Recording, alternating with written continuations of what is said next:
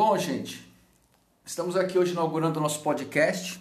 Estou super feliz com isso, porque estamos dando, estamos iniciando, né, uma, uma visão que o Senhor tem colocado, colocou no nosso coração, de levarmos a palavra é, num templo virtual. E toda a explicação do que nós somos, para o que nós viemos e tal, você vai encontrar no nosso site, né? Mas hoje eu quero dar um destaque aqui para o podcast mesmo. Né? Ele tem o nome de Revolução Interior. E eu sou o Rubens, orientador desse projeto. É um projeto da ID.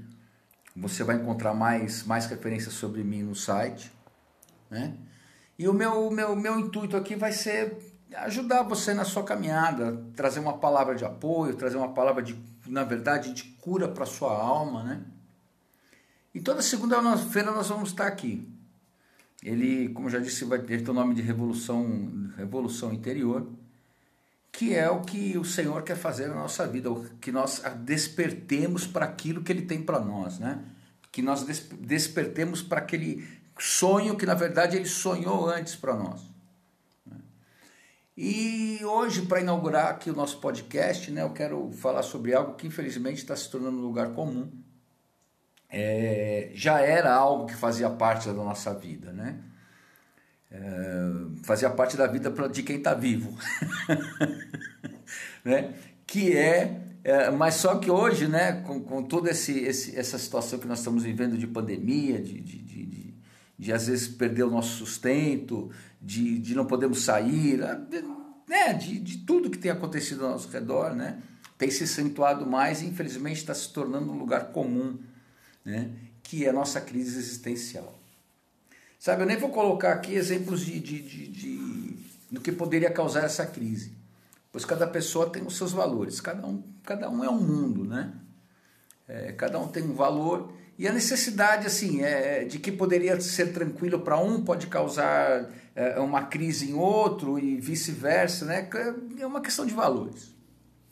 Bom, gente, a crise, a primeira coisa que ela faz é trazer um estado emocional é, de tensão, de ansiedade, de medo. Quando a gente está mergulhado nesse, num estado né, de, de, de crise, é, a gente não consegue sair com facilidade, infelizmente. A nossa percepção das coisas se torna negativa, né? se torna negativa ao extremo. E isso vai contribuindo né? É, para que a gente sempre pra, esteja para baixo né? É, e acaba e essa negatividade, essa tristeza, né, acaba tomando o controle das nossas emoções. Já passei por isso algumas vezes, eu sei que nesse estado somos dominados pelo pânico, pela angústia, pela aflição, por, né? Na verdade, assim, ela não tem sintomas específicos, cada um vive a, a, a crise a, ao seu modo, né, dentro do, do, do seu habitat. Ah, cada pessoa ela vai reagir de uma forma. Não tem como, ah, eu vou fazer isso, não tem. Mas, mas em todos, a sensação de perda de, de, de controle né, da situação e a desesperança são marcantes. Isso. Sintomas, outros sintomas que também podem surgir, né, além da, da, da, dessa, dessa desesperança, né, você começa a ter uma insatisfação com a vida, um sentimento de solidão, de isolamento um senso de mortalidade, crença de que você começa a falar assim, ah, essa vida não tem propósito, né? Essa vida não, não, não dá em nada, né? Crise é quando todo o nosso, isso aqui é bem específico, a crise, todo o nosso sistema existencial começa a ruir. Tudo que a gente valoriza começa a perder o sentido. E você começa a se questionar se realmente vale a pena é quando você para diante da sua vida e ela te cobra uma reavaliação do caminho. Né? Você vai reavaliar, ela vai cobrar de você uma reavaliação do caminho que você tem trilhado. Você começa a achar que tudo aquilo, tudo, achar não, né? Você começa a chamar de prioridade tudo aquilo que você chamava de prioridade, você começa a mudar o nome para será. Uh, de repente, a, a sensação de, de, de, de, perdermos o chão. Nós estamos, né? perdermos o chão de repente, e agora? Nós não temos a percepção do próximo passo, não temos a percepção do dia seguinte, de quem somos, para onde vamos, por que nascemos, por que vivemos. Né? Como disse, a gente começa a chegar à conclusão de que a vida não vale a pena. Ela não tem sabor, ela não tem cor, tudo aquilo que a gente fez não valeu de nada, não tem, não tem mais expectativa, não tem mais nada. Acabou, ela não, tem. Mas é, eu vou te pedir uma coisa.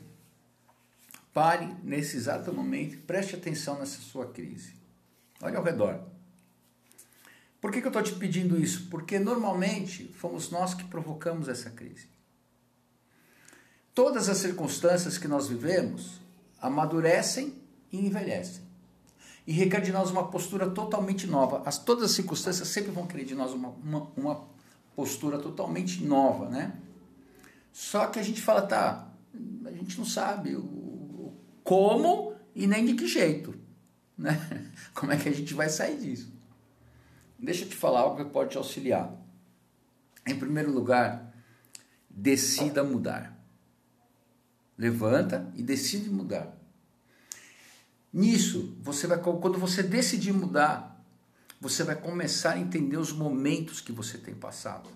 Porque você vai estar predisposto a, a, a, a ouvir, a ver tudo que está ao seu redor. E é aí que entra a direção de Deus na sua vida. Assim você verá o tempo certo de responder. Porque cedo ou tarde você precisa responder para a crise. Isso você vai precisar responder. Você não vai poder ficar, como diz a música, sentado à beira do caminho. Né? Porque cedo ou tarde você vai precisar responder. Mas você tem que responder na hora certa. Né? Existe uma hora certa para responder. E você tem que assumir, assuma ser o protagonista principal da sua história. Não seja um mero espectador da sua própria vida, né? Tipo, deixar como é que está para ver como é que fica. Para sair da crise é preciso encará-la. Não tem outro jeito. Por isso eu digo a você que a crise depende de nós. Ela depende de nós para quê? Para ela acabar, para sairmos dela. Ela depende do amadurecimento do tempo. Ela depende de nós. A saída dela tem a ver com a adoção de um novo estilo de vida da sua parte novos valores, prioridades, princípios diferentes. Levanta e reavalia tudo isso. A crise, veja bem, a crise faz parte do processo de edificação de Deus na sua vida. Tudo vai ficar velho um dia. E é por isso que vem a crise. Esse ficar velho é crise. Nossa oração envelhece, nossa intimidade com Deus já não é mais a mesma. E sabe por que envelhece? Porque Deus quer nos dilatar. Deus quer que nós enxergamos além. Tudo aquilo acabou, acabou, passou. Né? E mais uma coisa, deixa eu te falar. Essa crise tem que ser um estado de passagem. Tá? Não é um estilo de vida, ela não pode se tornar um estilo de vida. Tá? Há pessoas que fazem da vida uma terna crise. Se este é o seu caso, a crise é constante, algo está errado. Porque este não é um projeto de Deus para você. Deus sempre chamará isso, sempre chamará a crise de oportunidade. Oportunidade de crescer, oportunidade de renovar, oportunidade de uma nova visão, de um novo posicionamento. Bom, gente, é, é isso que eu queria falar hoje para vocês. E segunda-feira que vem nós vamos estar juntos novamente. Vou trazer uma outra palavra. Espero que, se você esteja passando por uma crise, eu te ajudei em algo é, ouça, reouça, é, logo mais você vai ter oportunidade, né, da gente conversar, da gente uh, conversar através do site, vamos ter, uh, você vai ter acesso a mim, eu não vou ficar distante de você, tá? Não é esse o projeto. Nós não ficaremos distantes. Ah, eu estou ouvindo tal e agora, poxa, eu tenho essa dúvida. Você vai ter oportunidade de sanar essa dúvida, tá? Mais uma vez, muito obrigado. Tá? Até segunda-feira que vem. Bom, gente, boa noite. Hoje aí a gente está aqui na sexta-feira, né? Já acabou a semana. É. É sexta-feira, porque já acabou a semana. Né? Mas eu vim aqui hoje falar de algo bem importante também. que é o medo, né? E eu não vou falar de medo de altura, medo de levar mordida de cachorro, medo de levar bolada nas costas, nada disso.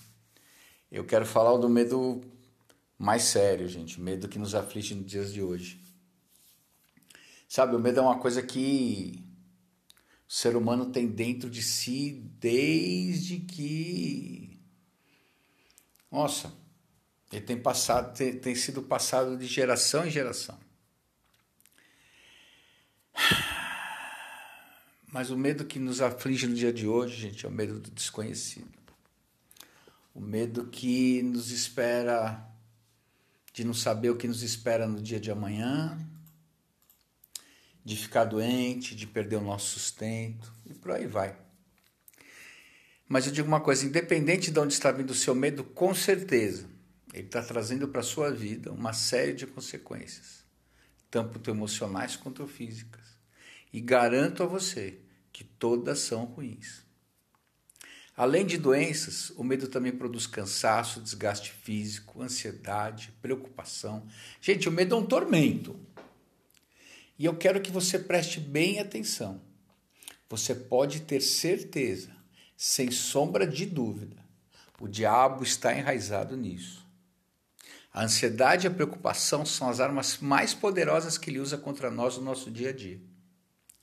O medo do amanhã te envolve de tal maneira que ele leva primeiro a sua saúde, depois a sua profissão, o lugar onde você mora, o seu casamento, a sua, até a sua aposentadoria, assim por diante. Dessa forma, ele vai controlando a sua vida e o propósito de Deus vai ficando para trás. Sim, porque Deus tem um propósito para você. Não pense que você nasceu à toa. Opa, estou aqui de férias. Não. Então aí você fala assim: bom, se Deus tem um propósito para mim, aí você pensa: vou controlar a ansiedade e a preocupação na minha vida. Isso é exatamente que o diabo quer que você faça, pois você nunca resolverá o problema. Né? Pô, você está falando que Deus tem um propósito, que eu preciso controlar a minha vida e você agora você diz que você não que eu não posso controlar, que isso não vai resolver, mas eu vou te falar por quê. A por, sabe por quê? Porque ansiedade e preocupação são consequências e não causa.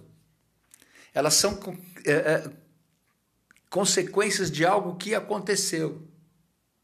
Enquanto você focar na ansiedade e no problema, na ansiedade e na preocupação, você não resolverá o seu problema. Sabe então qual a raiz do problema? Medo. O medo é que produz ansiedade e preocupação. Por isso, o medo deve ser encarado de frente. Ali, ó. Olhar olho no olho e não colocado de lado. Na verdade, o seu medo é a permissão dada ao diabo para que ele te atormente. Sabe, é, é, é algo que ele vai, é como uma armadilha. Pense num, num, naquelas bolas de prisioneiro que a gente vê em filme, é assim que o diabo faz com o seu medo. Você não sai do lugar. Bom, eu não vou fazer nada, porque vai que não dá certo. Vai que eu não consigo andar. Vai que. É isso que ele faz na sua vida. Bom, gente, agora falei de todo medo, né? Falei do medo. O medo que te envolve. Mas agora eu quero falar de uma solução. E de uma solução poderosa na sua vida. Tá? Porque agora a gente falou do problema, né? Mas engenheiro de obra pronta está cheio, né? Então eu vou te dar a solução dessa estrutura. E é a única solução para que você saia dessa armadilha do medo. Experiência com o amor de Deus. Como disse o apóstolo João na primeira epístola, no amor não existe medo. Antes, o perfeito amor lança fora o medo. Ora, o medo produz tormento. Logo, aquele que teme não é aperfeiçoado no amor. E que amor? No amor de Deus. Veja bem, preste bem atenção nisso. E faça disso uma palavra rema na sua vida. Nada do que você fará com que Deus fale, nada do que você fizer fará com que Deus te ame mais do que ele te ama hoje.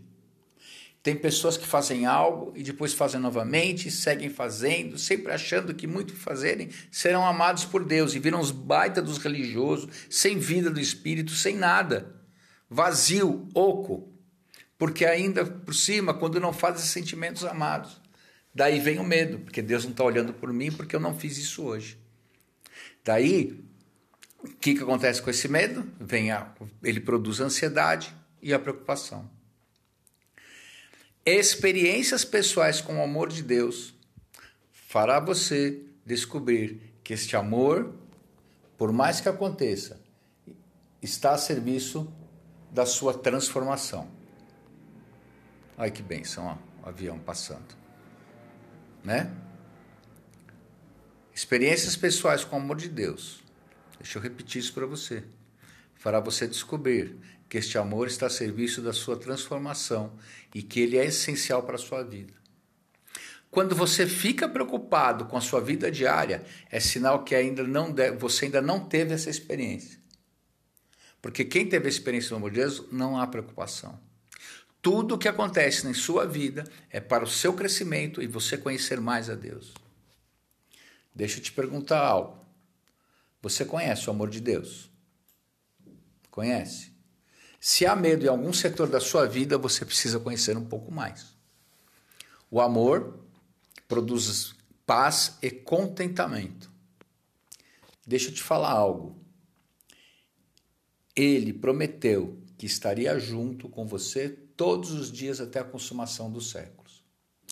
Te digo algo. Outra vez. Te, aliás, é um pedido. Deixe ele acalmar a tempestade que envolve a sua vida. Com certeza, ele repreenderá o seu barco. Repreenderá a tempestade, barco não, né? Barco onde você está. ele repreenderá a tempestade e o seu barco vai navegar tranquilo. Mesmo que, se você se predispor a conhecer o amor de Deus, mesmo que alguns sintomas desse medo levam algum tempo para sair, com certeza sua vida estará no rumo ao destino certo, ao destino de conhecer o amor de Deus. Por que, que Ele te chamou? Por que, que Ele te envolve? Ele te ama. Bom, gente, é sobre isso que eu queria falar no dia de hoje, tá? E não tenha medo, tá? É sobre isso que eu queria falar com vocês hoje. Até segunda. Bom fim de semana.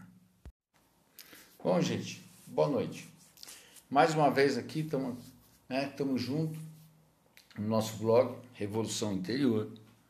E hoje eu vou falar sobre uma coisa que muitas pessoas têm dúvida. Qual é a diferença entre fé e esperança? Vou tentar explicar para vocês o que é fé e o que é esperança. Quer dizer, na verdade eu não vou tentar, na verdade eu vou explicar, né? É sobre isso que eu vou falar hoje. E é muito simples, gente. Preste bem atenção, você vai entender de uma forma, de uma vez por todas.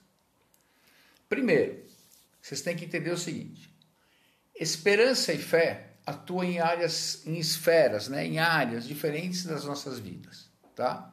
Esperança, tá, significa o ato de esperar, colocar expectativa em algo que já é esperado. Esperança, espera o esperado, entendeu? Esperança, ó, Esperança espera o esperado. Essa é, é, é, é, é o que a esperança é isso, tá? A esperança ela sempre vai deslumbrar algo lá na frente. Eu espero aquilo, eu espero comprar um carro, eu espero casar. Então, essa é a sua esperança.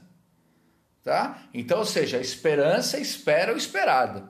Entendeu? Essa, isso é esperança. Você já está vislumbrando algo lá na frente. Tá? Então, assim, a, a esperança ela sempre vai ver, pô, eu espero que isso aconteça. Fé já não. Tá? A fé tem um fim nela mesma. Por exemplo, a fé em Deus que nos faz caminhar com Ele todos os dias, mesmo sem saber onde vai dar. Você levanta todos os dias, né? espero que você levante todos os dias e entregue o seu dia a Deus. Senhor, meu dia é teu, vai na minha frente, já dá já, já dá ordem aos teus anjos ao meu respeito, é, é, prote me protege, a sua oração da manhã, o seu devocional da manhã. certo? Então você tem fé que Deus está te ouvindo naquela hora, só que você não está vendo nada, tá? Então, ou seja, a fé é o ato de andar com Deus, mesmo sabendo onde não onde vai dar, você não sabe onde isso vai dar, mas você sabe que isso é melhor. Você sabe que a fé em Deus e caminhar com Deus é, é, e a vontade dele, que a palavra diz que é boa, perfeita e agradável, né? Mas, por exemplo, que você sabe que a vontade dele é o melhor, então é fé. Você vai, você está andando, vamos em frente. Isso é fé, tá?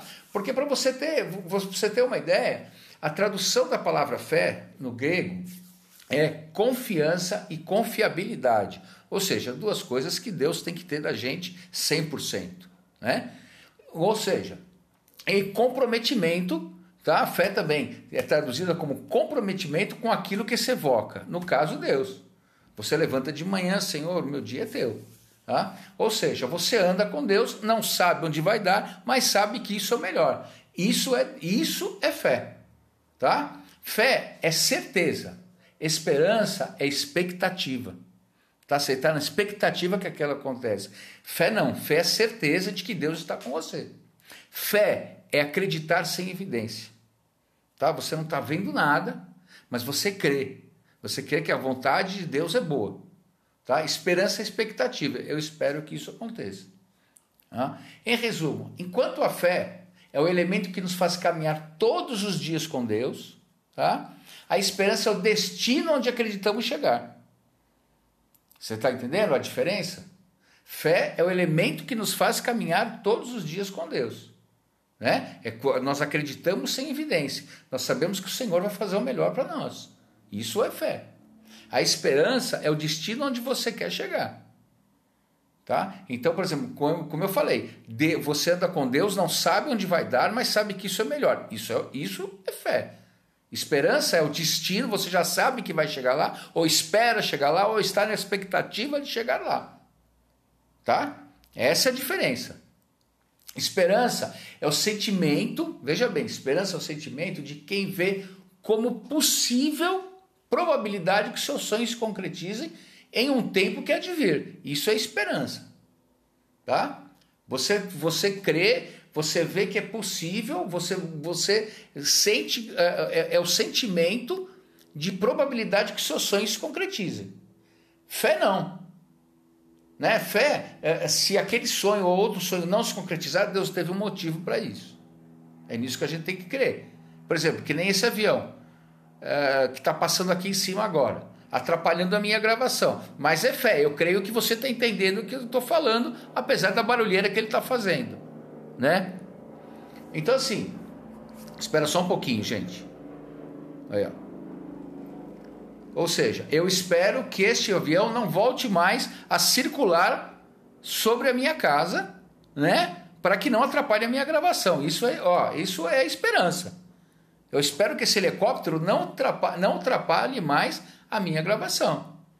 Então, por exemplo, é um lugar onde eu quero chegar, que ele não passe mais aqui em cima, tá? Agora, a minha fé, qual que é a minha fé? Que essa mensagem vai chegar a você através do Espírito Santo, mesmo que eu não esteja te vendo. É, isso é fé, tá? Por quê? Porque fé é o agora, gente. Tá? Fé é o agora. E isso é melhor, e isso é o melhor. Sabe por quê? Porque o seu futuro, veja bem, a, a sua paz interior, tá? Não pode estar atrelado ao futuro. Tá? Não que eu não estou dizendo, estou dizendo que você não vai, que você não pode conseguir, que você não pode progredir, isso é uma outra história, tá? Nós estamos falando de fé e esperança, tá? A fé é o agora, agora. Por quê? Porque a sua paz interior não pode estar atrelada ao futuro. Aconteça o que acontecer, nós sabemos que Deus está no controle. Isso é fé, tá? Nós não sabemos o que vai acontecer, mas isso é fé, tá? Como Jesus dizia, não andei ansiosos por coisa alguma. A esperança olha sempre o futuro. A fé tem presença viva, diariamente, diariamente, sem princípio ou fim. É aquilo. Aí você pode chegar para mim, né, e falar assim: é, mas a, a palavra em hebreu tá, fala em esperança. Vamos ler o que diz a palavra em hebreu. Em Hebreus, né? no livro de Hebreus 11, 1. Tá? Você vai falar, Hebreus fala em esperança. Então, Hebreus 11, 1 diz o seguinte: Ora, a fé é a certeza daquilo que esperamos, olha a esperança aí, esperamos, e a prova das coisas que não vemos, tá? E aí, quando você me diz isso, eu te digo o seguinte: que aqui a esperança não vislumbra, a, a, a esperança ela crê. Você entendeu a diferença? Neste, neste versículo em Hebreus, a esperança ela não vê, a esperança ela apenas crê, tá? Por isso nesse caso ela se mistura com a fé. Você está entendendo? Entendeu a diferença entre fé e esperança? E termino, gente, dizendo o seguinte para vocês, e o mais importante, que toda a fé presente em nós que Deus tem nos dado conforme a sua a sua graça, né? Venha sempre a nos levar a algo muito maior que tudo isso, muito maior que todas as nossas dúvidas, que é a esperança de termos o nosso nome escrito no livro da vida. Tá certo? Gente, espero que eu esteja, que eu consegui, que eu tenha conseguido esclarecer a sua dúvida, né? A diferença entre fé e esperança, inclusive no versículo de Hebreus 11:1, tá? Sexta-feira que vem nós estaremos juntos novamente. Obrigado.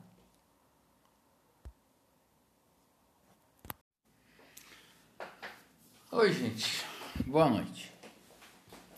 Gente, estou aqui hoje para falar de algo que é muito sério. É algo que muitas vezes a gente falha, algo que nós temos que fazer. Nós quase que somos, é, eu não diria obrigados, mas que teria que fazer parte da nossa vida de um jeito como o ar que nós respiramos. Infelizmente, a gente não consegue fazer isso por causa do nosso dia a dia, por causa de uma série de coisas. Mas hoje eu gostaria de falar sobre adoração, sobre amar a Deus sobre todas as coisas. Sabe, gente, foi essa adoração, essa como eu posso dizer, essa vontade de servir que nos impulsionou a abrir esse lugar digital de culto. Sabe, a gente quer, através disso, alcançar o maior número de pessoas. Por quê? Porque nós amamos a Deus apesar de todas as dificuldades, e eu creio que você que está me ouvindo também, apesar de todas as dificuldades, a gente ama a Deus. Né? E quando a gente ama alguém, nós queremos fazer tudo para agradar. Nós queremos fazer tudo, realizar tudo que é importante para essa pessoa. Então, o que mais tem valor para Deus do que vidas? Qual é a única coisa que Deus não tem no universo? O nosso coração. Por isso que para Ele é tão importante vidas, porque Ele nos ama tanto que nós deveríamos ser recíprocos por esse amor e muitas vezes nós não conseguimos. Sabe, gente, através da história que a gente pode ver, que a gente lê aqui, colar, vê que a maior característica dos adoradores não é, opa, levantar a mão na igreja, cantar, louvar, ô oh, Senhor, tu és lindo, não sei o que, pá, bom, acabou o culto, tchau. A maior característica desses adoradores é o profundo amor que eles têm pelo Pai. E é óbvio que nós vamos falar do nosso maior exemplo, que é o Senhor Jesus. A vontade, toda a vontade de Jesus, toda a vida desse homem maravilhoso, dos quais nós somos apaixonados, foi toda direcionada por este amor incondicional.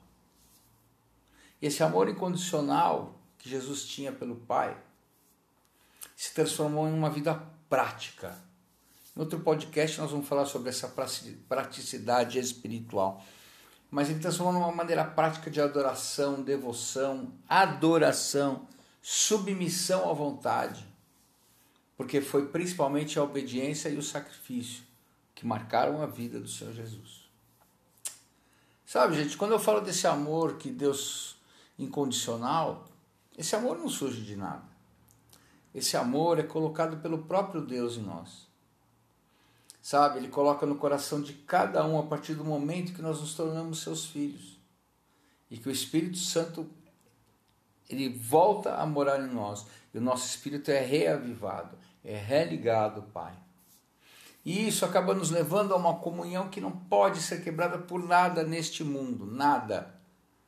É um amor sobrenatural que brota, que nasce da própria presença do Pai em nós e que nos faz amar Ele acima de tudo.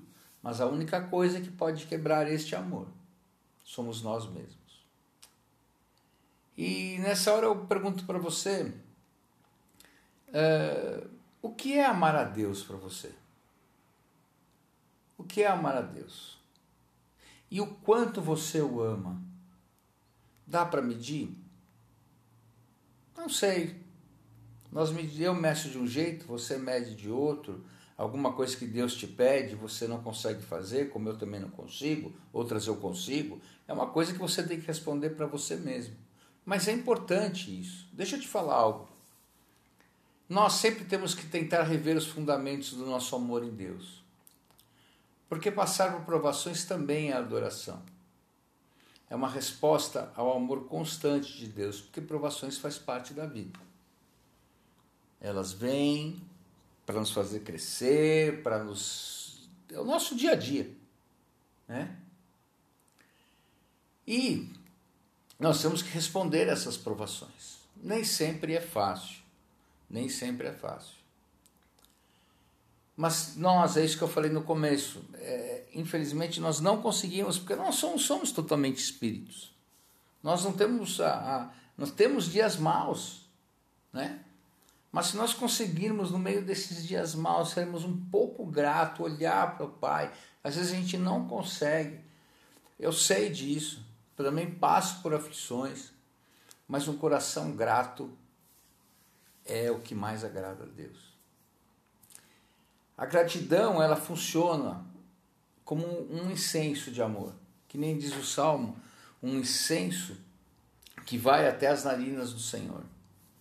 E esse incenso é, prova a Deus que nós o amamos acima de todas as coisas. E o maior fruto desse amor, gente, é a obediência. Um adorador, alguém que tem um amor acima de todo, obedece à vontade de Deus. Jesus, né? Assim o fez. Era o prazer, Jesus repetiu e repetiu, repetiu, repetiu, que este era o seu prazer maior, fazer a vontade do Pai, acima mesmo da sua vontade natural. A palavra nos diz também que ele foi obediente até a morte, morte de cruz. A vida de adoração de Jesus não foi regada de conceitos que muitas vezes impomos a nossa adoração.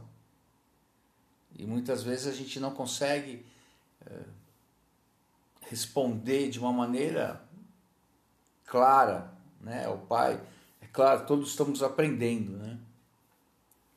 E ela não foi regada de, de, de música, de palavras, mas sim foi regada no amor incondicional.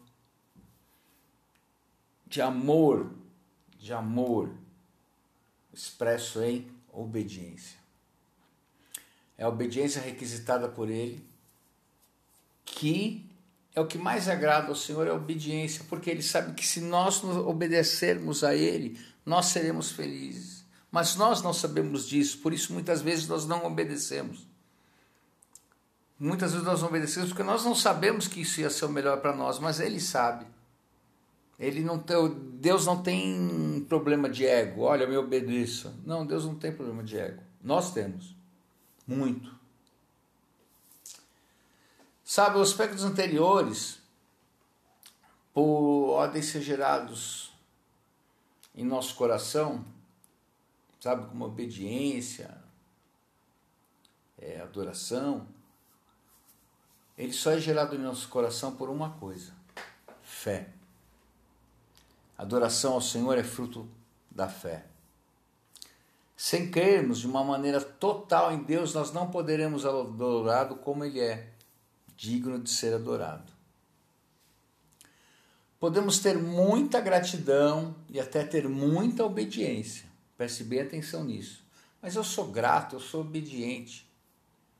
Porém, somente podemos agradar a Deus e nos achegar confiantemente no seu trono de graça, crendo que Ele é um Deus que sempre foi, é e será poderoso para fazer infinitamente mais do que quanto pedimos ou pensamos pelo seu poder que opera em nós.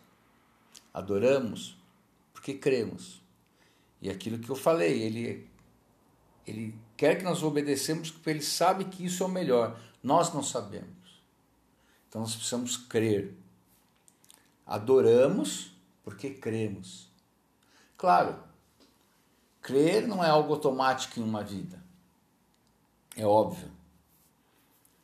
Fé, que é o, vamos chamar assim, o recheio, o recheio do, da crença, é uma semente que Deus, o próprio Deus coloca em nossa vida. Que o inimigo constantemente tenta nos roubar. E quando isso acontece, vem algo que chamamos de incredulidade. Jesus cansou de falar nisso. Jesus falou dessa semente como um grão de mostarda em nosso coração. Ele nos disse também que tudo o que pedíssemos no nome dele, ele faria, colocando sobre nós o fundamento para a nossa fé, a sua fidelidade. Temos que ser fiéis porque seguimos um Deus fiel. Gente, é isso. É o que eu queria falar para vocês hoje é mais um um toque, né? Que nem eu falei no começo, não é algo fácil, muitas vezes nós esquecemos, mas é um aprendizado. Adorar a Deus sobre todas as coisas é um aprendizado constante, até a volta do Senhor. Gente, mais uma vez, muito obrigado pela sua atenção. Sexta-feira que vem a gente está de volta. Deus abençoe. Bom, gente, boa noite mais uma vez. Estamos aqui no nosso podcast, na nossa, nossa conversa de sexta-feira. E hoje eu vou falar sobre algo. E eu vou começar o nosso podcast de hoje com uma alegoria. Imagina a cena. Alguém que você gosta muito lhe dá um presente inesperado. Você abre o presente, mas com a hora que você abre o presente, você sai usando esse presente da pior maneira possível. Algum tempo depois, essa pessoa te encontra e pergunta como você tem usado esse presente. E você abaixa a cabeça, porque você usou mal usado, e diz a pessoa como: Infelizmente, eu usei assim. Agora eu vou dar nome a essa pessoa e a esse presente, tá? Para nós podermos ah, concretizar essa alegoria. O nome da pessoa é Deus e o presente é a graça dele. Infelizmente, gente, a interpretação de graça que nós vemos sendo difundido por aí hoje é como se fosse uma carta de alforria para pecar. Infelizmente. Ah, é só o que é pregado hoje, é só você pedir perdão e tudo bem. Está na graça. Sabe, gente, hoje, que a gente tem visto por aí, é que nós temos um evangelho genérico. Ou seja, um evangelho que tem que servir para todos os gostos. É uma camisa de tamanho único. O evangelho hoje ele é uma camisa de tamanho único. Tudo eu, eu, eu não pode as pessoas é, vão para o templo e elas não podem sair de lá desagradadas. Sabe como é que é, né? A igreja tem que crescer, temos que ter mil templos. Para isso nós precisamos do quê? Do dízimo. E vai que o irmão abastado, que dá um bom dízimo, tem duas amantes e não gosta de ouvir falar em pecado de adultério. E lá vai um evangelho sem o princípio ativo, Jesus. Sabe? Deixa eu te falar uma coisa. Deus te ama e jamais vai desistir de você. Mas tenha desejo de corresponder a esse amor. Esse amor é imerecido. Custou um sangue de um homem. Sabe, praticamente, Jesus hoje é esquecido na sua essência. Sabe, um evangelho, como eu disse, um evangelho sem o seu princípio ativo. O princípio ativo do evangelho é Jesus. Não é religião. O mundo está cansado de religião. Gente, Jesus foi espancado por todos os nossos pecados do passado e também os que nós viemos a cometer no futuro. Mas deixa eu te dizer algo. Cada vez que você usa a graça de Deus para pecar, Jesus é espancado mais uma vez no seu lugar. Sabia disso?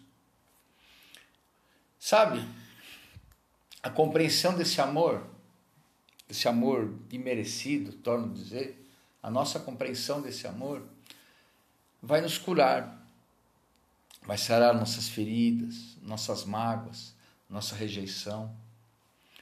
Sabe, eu quero frisar algo para você. Não há, não há alguém mais importante para Deus nesse mundo do que você. Deus não tem filhos, Deus tem filho, porque Ele trata cada um na sua particularidade. Veja bem, uh, deixa eu lhe fazer uma pergunta. Sabe, quando você é abençoado, você já disse, pô, tinha que ser justo comigo? Ou já se perguntou, por que eu, Senhor? Sabe por que a gente nunca faz isso? Porque nós nos achamos merecedores. Sabe, gente, deixa eu te dizer um algo, de uma vez por todas. É, eu vou tentar explicar para vocês o que é graça, no meu pequeno entendimento, né, do que eu tenho de Deus. Graça não é, como eu disse, uma carta de euforia para pecar. Sabe, gente, o amor de Deus é precioso. Não há nada como isso no universo inteiro. Ele mandou o único filho dele morrer por nós. Isso é graça. Graça é a gente não se achar merecedor. Graça é gente saber que nós somos pecadores. Sabe, graça é um Deus que você não podia te alcançá-lo, e ele mandou o filho dele para poder te alcançar, porque ele queria você perto dele. Graça é você poder amar esse Deus que, como eu disse, nos amou, nos amou primeiro, mesmo nós sendo pecadores, imundos, sujos. E mesmo assim ele nos abençoa. Ele nos abençoa quando estamos em falhas e como somos infiéis. Que mesmo não merecendo, esse Deus ele veio, ele quis ter comunhão conosco e nos trouxe salvação, libertação, perdão, cura, aceitação, amor. Sabe, isso é graça. A graça não é a gente ter ser abençoado. A graça não é o que você está imaginando, meu irmão. A graça de Deus se fez carne. Sabe por quê? O que é a graça, na verdade? É um Deus que veio e quis ter comunhão com você. Isso é graça. Apenas isso um Deus que te aceita de qualquer jeito. Ele nos aceita, mesmo que o pecado que confessamos é reincidente, sabe lá quantas vezes. Mas eu quero te dizer algo, e que isso possa ficar na sua memória. Deus apaga o pecado, mas não apaga as consequências. A palavra nos diz que Deus é tardio em irar-se, mas não diz que ele não se ira. Sabe, meu irmão, a palavra também diz que de Deus não se zomba. Cuidado quando você for abrir e usar esse presente. Sabe, gente, graça é isso, marque bem. Graça não é bênção, graça é comunhão com esse Deus maravilhoso. Graça é comunhão. Graça é você querer obedecer a Deus, porque Ele te ama, porque Ele te amou primeiro. Isso é graça. Graça, torno a frisar para você, não é uma carta de alforria para pecar. E volto a repetir: cuidado quando você for abrir e usar esse presente. Bom, meu irmão, minha irmã, era isso que eu queria falar para vocês hoje, sobre o que é a graça de Deus. Tá? Graça não é religião. Graça é comunhão. Tá? Obrigado mais uma vez pelo tempo de vocês e até sexta-feira que vem. E aí, gente, tudo bem? Nossa, eu estava ansioso para que chegasse essa sexta-feira, para que a gente pudesse se encontrar novamente e tal. Brincadeira, gente. É que hoje eu vou falar sobre um mal que dizem que é um mal moderno e principalmente nessa época que nós estamos vivendo, né? De pandemia, de pessoas trancadas em casa, de você ser proibido de fazer um monte de coisa, porque nós estamos num mundo absurdo, né? Ah, essa pandemia transformou o mundo em algo absurdo de se conviver, de se viver, né? Mas eu vou falar sobre ansiedade, gente.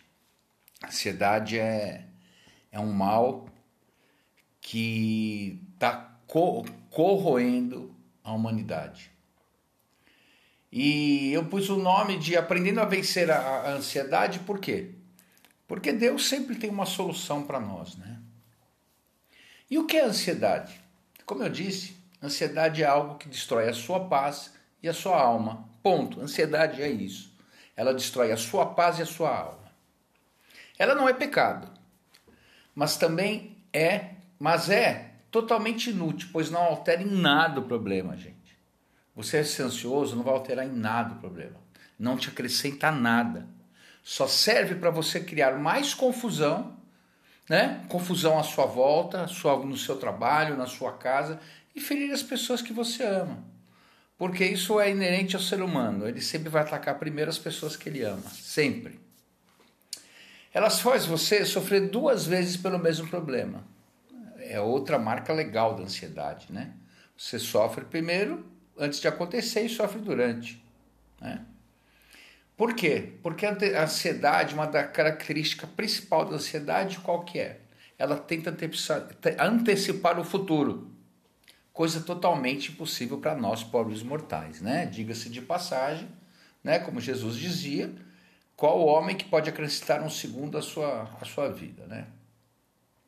Eu vou te falar uma, uma coisa que para você começar a tomar cuidado.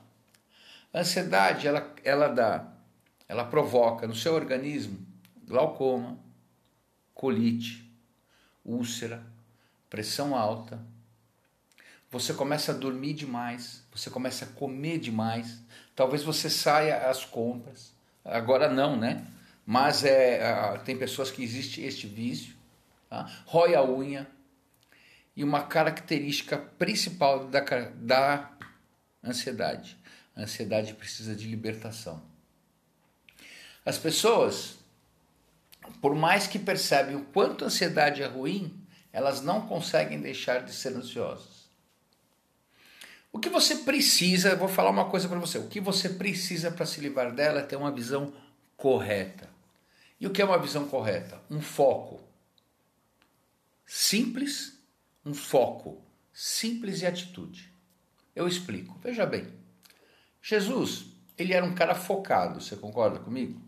Ele veio para uma coisa, para algo, e ele falou: Não, eu vou, e eu vou realizar, e eu vou fazer, e nada parou Jesus.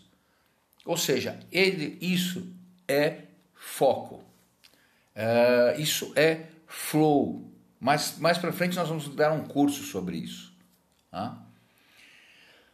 Veja bem, deixa eu te explicar, deixa eu te dar algumas dicas que eu que Deus colocou no meu coração, é, é, não só no meu coração, como isso está na palavra, gente. A gente precisa estudar a palavra de uma maneira diária, de uma maneira que ela, a palavra é viva, a palavra é atuante, tá? É, é, é se convença disso, a palavra é atuante. Aprenda a olhar uma coisa de cada vez, em primeiro lugar. Não dá para olhar o céu e para a terra ao mesmo tempo, senão você fica vesgo. certo? Então não dá para você olhar a terra e ao mesmo tempo. Então olha uma coisa de cada vez, tá? Se a sua extensão vai ficar dividida, você não conseguirá fazer nenhuma coisa nem outra e ainda vai ficar vesgo. O principal aspecto da, da, da aprendizagem, quando a gente está aprendendo algo, não é a inteligência, é a atenção. Você pode ser muito inteligente, mas não ser atencioso. E isso, obviamente, vai estragar a sua aprendizagem. Pois o que causa ansiedade é quando você tem várias atenções ao mesmo tempo. Isso é foco. Entendeu? Você olha uma coisa de cada vez. Não dá para você resolver tudo de uma vez. Então, se você tiver várias coisas para resolver ao mesmo tempo e você quiser resolver todas, isso vai fazer o quê? Vai fazer você ficar ansioso. Nós temos que nos recordar que, desde, por exemplo, se você pegar a palavra desde Gênesis e Apocalipse, ela fala em Jesus. Então é aqui, Jesus. Jesus, Jesus. Ou seja, a Bíblia é um livro focado em um único assunto. Ah, atitude. Né? Como eu falei, nós temos que ter foco e temos que ter atitude. Atitude é a maneira como enxergamos as coisas. Escolha a maneira como você enxerga. Benigno ou maligno as situações. É o que Jesus falava. Se os seus olhos fossem, forem bons, se os seus olhos forem maus, tá? aprenda o valor real das coisas, gente. Às vezes você pode estar valorizando a coisa errada, sabia? Aprenda a discernir o centro das coisas. Aprenda a separar o importante do urgente. Sabe? Veja bem, vê se naquilo que você é, quer resolver, naquilo que você está focado, naquilo que tem provocado a ansiedade, naquilo que você não tem conseguido resolver, veja realmente se ele tem o valor correto que você está dando. Veja, para, pensa, olha, uh, uh, uh, analisa. Isso tem realmente o valor necessário para provocar a minha ansiedade? Hã? Se realmente isso é urgente ou é importante? Isso é atitude. Você sabia? Deixa eu te falar uma outra coisa, mais espiritual ainda. Você sabia que é uma relação íntima entre fé e ansiedade? Está ansioso? Corra para Deus. É isso. Corra para Deus.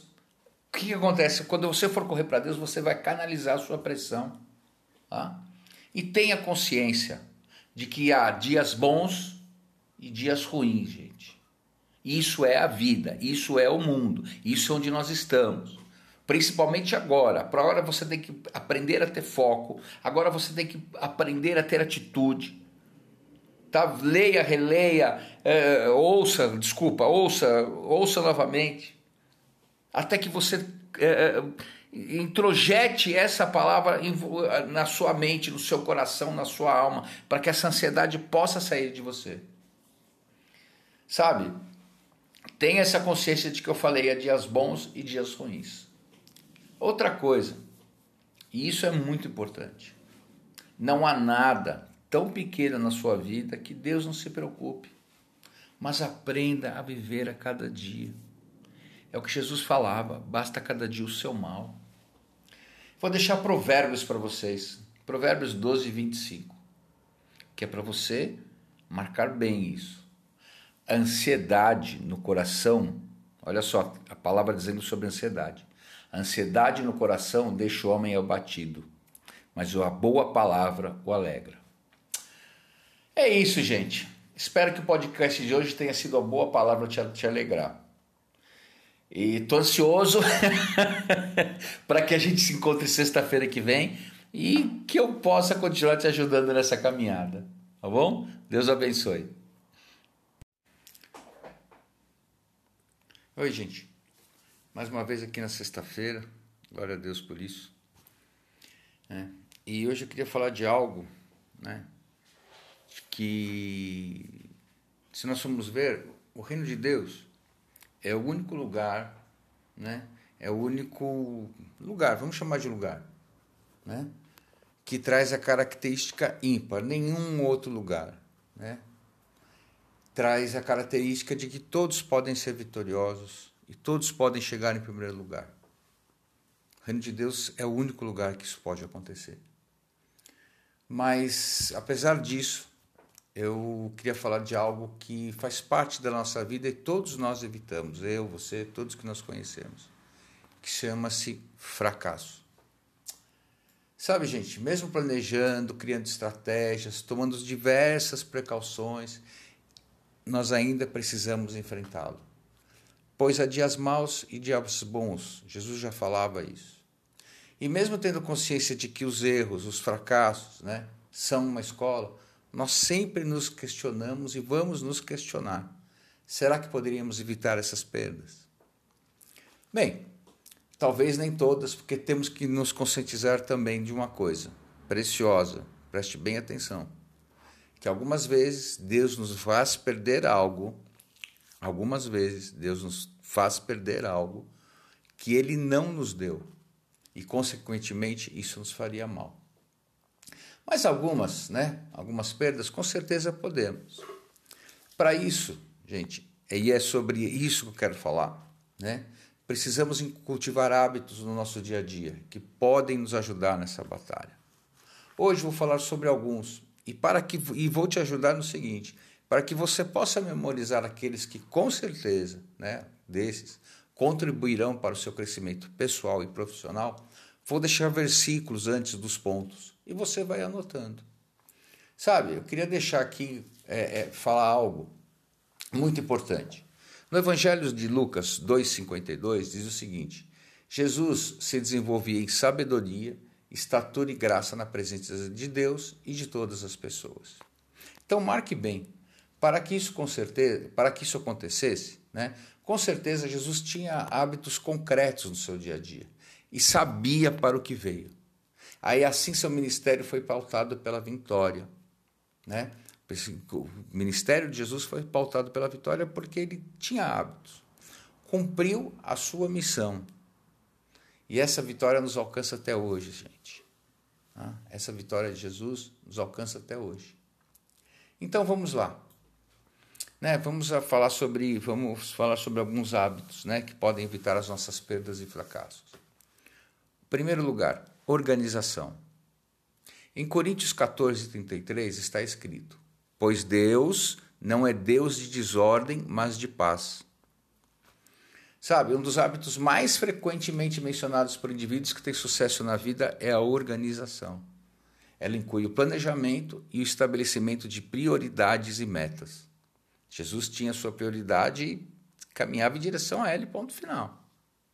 Então, organização. Também queria falar sobre ação. Filipenses 4,9 diz o seguinte: O que também aprendestes e recebestes e ouvistes e vistes em mim, isso fazei, e Deus e o Deus de paz será convosco. Ou seja, organizar, planejar, Definir prioridades é fundamental, mas sem ação. Um plano nada mais é do que algo em potencial. Algo, o plano é algo que poderia ter acontecido, mas não aconteceu. E um algo que pode ou não dar certo. Né? Gente, em terceiro lugar, eu queria falar sobre atitude positiva. Que, que fala em Coríntios 16, 13? Estejam vigilantes, mantenham-se firmes na fé Sejam homens de, homens de coragem e sejam fortes. Sabe, é, hoje em dia está muito na moda falar em gratidão, essas coisas, né? mas a Bíblia já falava sobre isso há muito tempo atrás. Né? Então, a atitude positiva é a causa principal do sucesso. A gratidão tem que ser prioridade na vida de quem deseja evitar o fracasso. E Paulo, nós temos que concordar que foi uma pessoa de sucesso. Né? Em quarto lugar, identificação de valores. Mateus 6, 26 diz o seguinte: Olhai para as aves do céu, Jesus falando, que nem semeiam, nem cegam, nem ajuntem celeiros, e vosso Pai Celestial as alimenta. Não tem de vós muito mais valor do que elas? Gente, pense agora: o que é importante para você? um dos versículos que mais nos falam sobre os valores que definiram as metas do ministério de Jesus. Esse é um deles. Mateus 6, 26. Nos fala sobre os valores que definiram as metas do ministério de Jesus, ou seja, nós. Defina valores. É, definir valores, gente, é essencial para criar motivação. Ou você acha que Cristo ali ele estava super empolgado, pregado naquela cruz? Opa, vou morrer por fulano. Opa. Não, gente. Ele estava com dor. Ele era um homem. Mas ele foi motivado por poder viver conosco a eternidade. Ele definiu essa, é, é, essa, essa, essa, essa motivação, esse valor para ele era isso, e isso levou a refletir. Reflita, você também, sobre seus valores e ética. Esse será o seu norte, tanto para atingir o sucesso, como para evitar o fracasso. Aqui no, no que seria o, o item 5, vou falar sobre um versículo que fala de duas coisas ao mesmo tempo. Então preste atenção. Vou falar sobre definição de prioridades e, e perseverança. Tá? Então nós já falamos sobre organização, sobre ação, sobre atitude positiva, sobre identificar os valores e agora nós vamos falar sobre definição de prioridades e perseverança. Filipenses 3, a parte 13b e 14. Muito conhecido, inclusive. Esquecendo-se das coisas que para trás, para trás ficaram e avançando para as que estão adiante, prossigo para o alvo desculpa, gente, a fim de ganhar o prêmio do chamado celestial de Deus em Cristo Jesus. Priorize as tarefas que você tem à sua frente. Olha o que Paulo fala, avançando para as que estão adiante. Então, priorize as tarefas que estão à sua frente, visto que ao focar no que é mais importante, você está fazendo um progresso em direção ao seu objetivo. Ou seja, aqui diz o seguinte: a fim de ganhar o prêmio do chamado celestial de Deus em Cristo Jesus. Sabe, gente, muitas vezes, muitas pessoas, infelizmente, tendem a desistir cedo demais. Não caia nessa armadilha. Pense no que você almeja e visualize a sua vitória. É o que Paulo fala nesse, nesse versículo. Esforce-se para ser corajoso e sempre dê o próximo passo. E finalmente, gente, eu vou falar o último item, que é sobre reflexão. Uh, vamos novamente em Filipenses 4,8 diz o seguinte: Irmãos, tudo o que for verdadeiro, tudo o que for nobre, tudo o que for correto, tudo o que for puro, tudo o que for amável, tudo o que for de boa fama, e se houver de excelente ou digno de louvor, pensem nessas coisas. Ou seja, a reflexão. Sabe, gente, reflexão é um exercício de. É nada mais é do que um exercício de absorvição, ab, ab, observação e, an, e análise. Desculpa, gente, é assim, né? Quando eu estou falando assim, começo a falar do Senhor. Deus capacitou a cada um com essa habilidade para que pudéssemos compreender nosso desenvolvimento através de experiências em todas as áreas da nossa vida. Nós fazemos, refletimos, fazemos, refletimos. A reflexão, gente, além da oração, é claro, é uma ferramenta útil para considerar, meditar, compreender e principalmente conhecer mais sobre Deus e a sua vontade para nós. Nós temos que, e Deus sempre falou, meditai na minha palavra, falou a Josué, meditai na minha palavra dia e noite. Então a reflexão, além da oração, é conhecer mais sobre Deus. E por isso que o nosso alvo, Jesus, né, se dedicava à reflexão e à oração de 8 a 9 horas por dia. Então, gente, diante de 8 a 9 horas por dia, dedique algum tempo todos os dias para refletir sobre a sua vida, seus objetivos e seus progressos alcançados até agora. Reflita, por exemplo, se tudo que você está fazendo ainda está alinhado com tudo aquilo que a gente falou anteriormente e principalmente com seus valores fundamentais.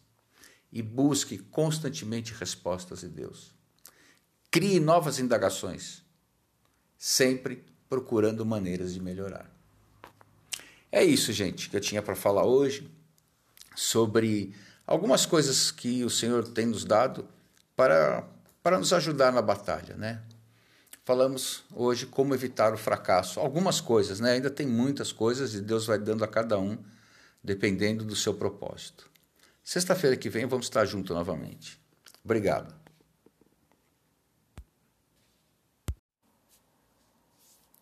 Oi, gente. Uh, espero que vocês estejam terminando essa semana calmos, centrados, com os pensamentos no lugar. uh, vocês vão entender porque eu estou falando isso. Eu quero, mas eu quero começar hoje nosso podcast, que tem muito a ver com o nosso assunto, parafraseando uma pessoa que eu admiro muito, que é o pastor Marcos de Souza Borges, o pastor Cote. Ele tem uma frase que diz o seguinte: quem não tem domínio próprio tem um demônio próprio. E por que, que eu estou falando isso?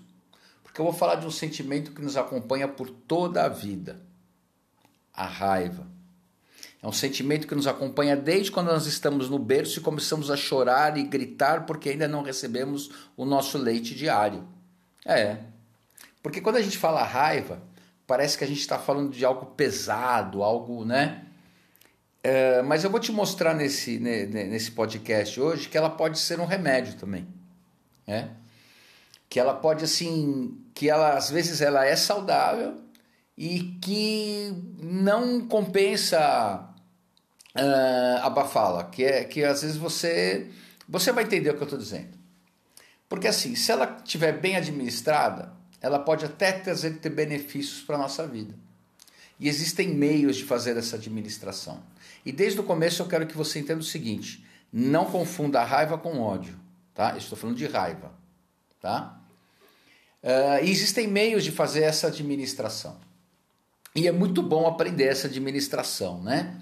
Porque a gente pode vir com um momento de raiva, a gente pode vir a ferir pessoas ao nosso redor e ferir a nós mesmos né? Às vezes perder um emprego, ah, às vezes você dá uma resposta maldada e você se arrepende e, né? A gente já conhece bem essas situações. Mas antes de falar do lado bom, eu quero te falar sobre o lado nocivo da raiva. Tá? Ela, sim, ela é um, é um dos nossos mecanismos de proteção, né? Como o medo. Né? A raiva é um dos, um dos nossos mecanismos de proteção.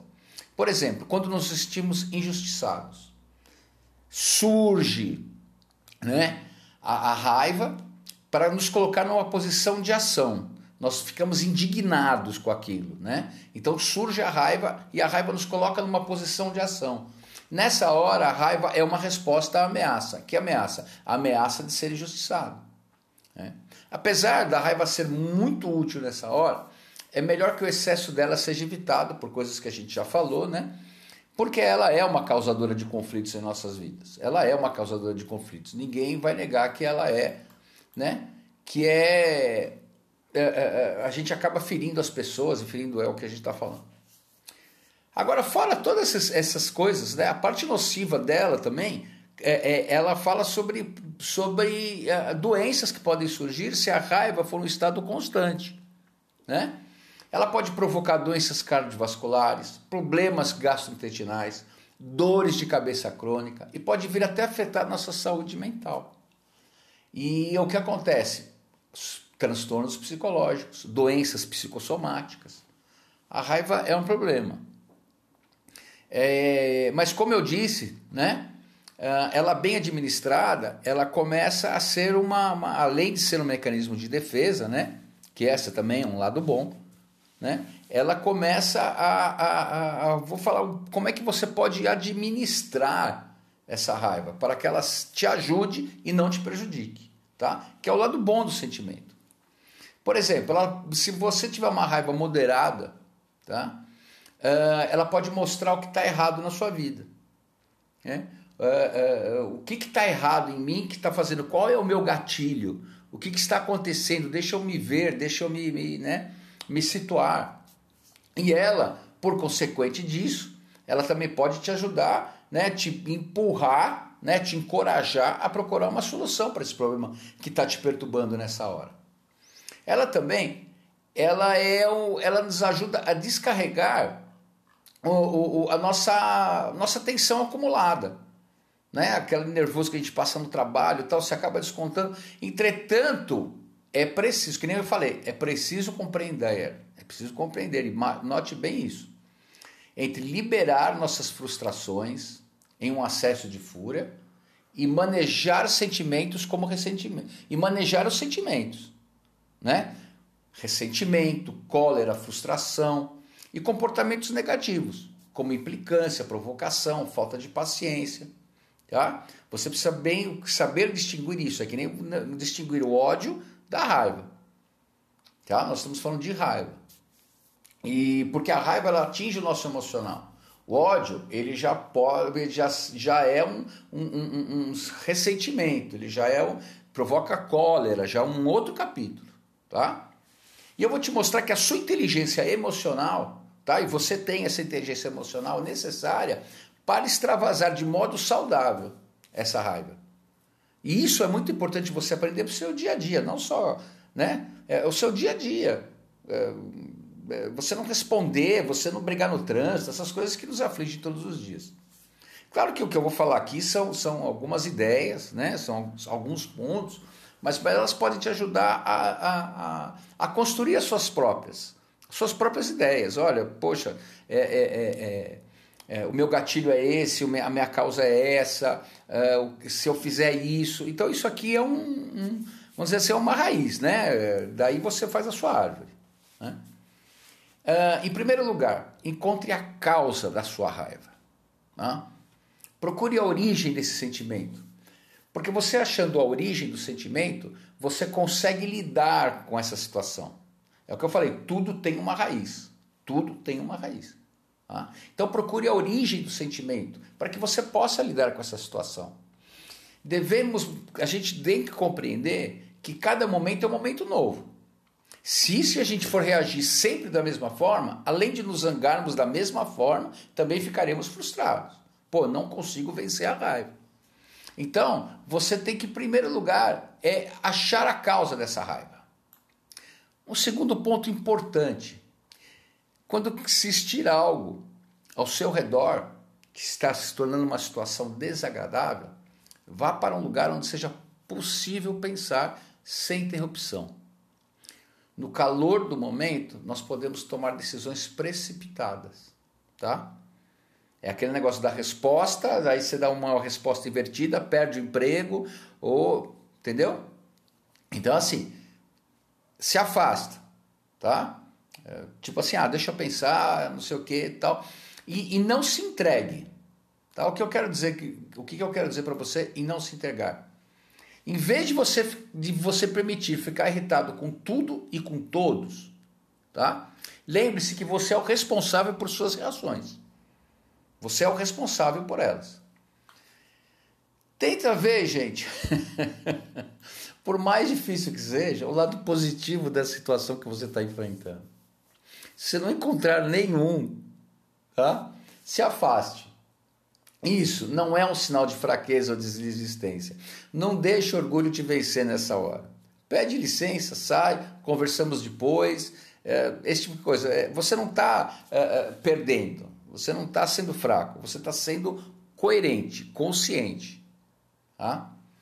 Outra coisa, gente, é aceite a realidade. Uma, como eu sempre falo, dias maus e dias bons. Uma das maiores causas da infelicidade, é, é, tristeza e raiva é a negação. Tá? Infelizmente, não temos o controle de muitas coisas que acontecem com nós e com o mundo. Não adianta, a gente não tem esse controle. Por exemplo, o que nós estamos passando agora com essa pandemia? Não há como você ou qualquer outra pessoa reverter essa situação. Infelizmente, não tem como acelerar o tempo para que o cotidiano volte ao normal. Então, preocupe-se em, em, em, ficar menos irritado, aceitar a realidade. Tá? Porque você se irritar com isso, é, é, essa, essa, essa é, irritação, essa raiva excessiva, só te deixará mais frustrado. Sabe, gente? E por último, cuide de você. Infelizmente, a nossa natureza caída no nosso cérebro, a gente tem a mania de focar no mais negativo. Faz parte da gente. Mas foque em você, sabe? Sempre foque em você, no seu bem-estar, naquilo que lhe faz bem. Porque sabe, gente, afinal de contas, você é a pessoa mais importante da sua vida. Sem você, não há você.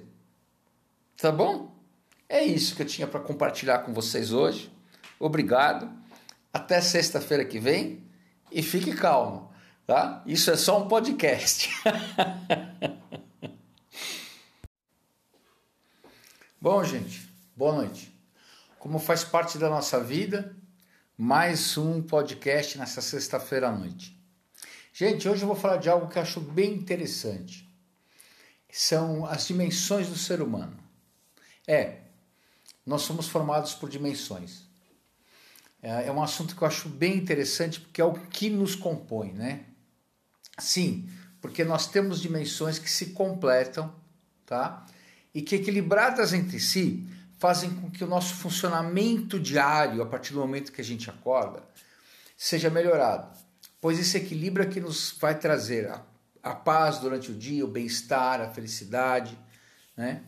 Então nós precisamos ter essas dimensões bem equilibradas. Né? E é sobre isso que eu vou falar hoje. Eu acho um assunto bem interessante, né? Porque poucas pessoas conhecem essas dimensões, ou poucas pessoas sabem que isso são dimensões do ser humano. Né? E quais são essas dimensões?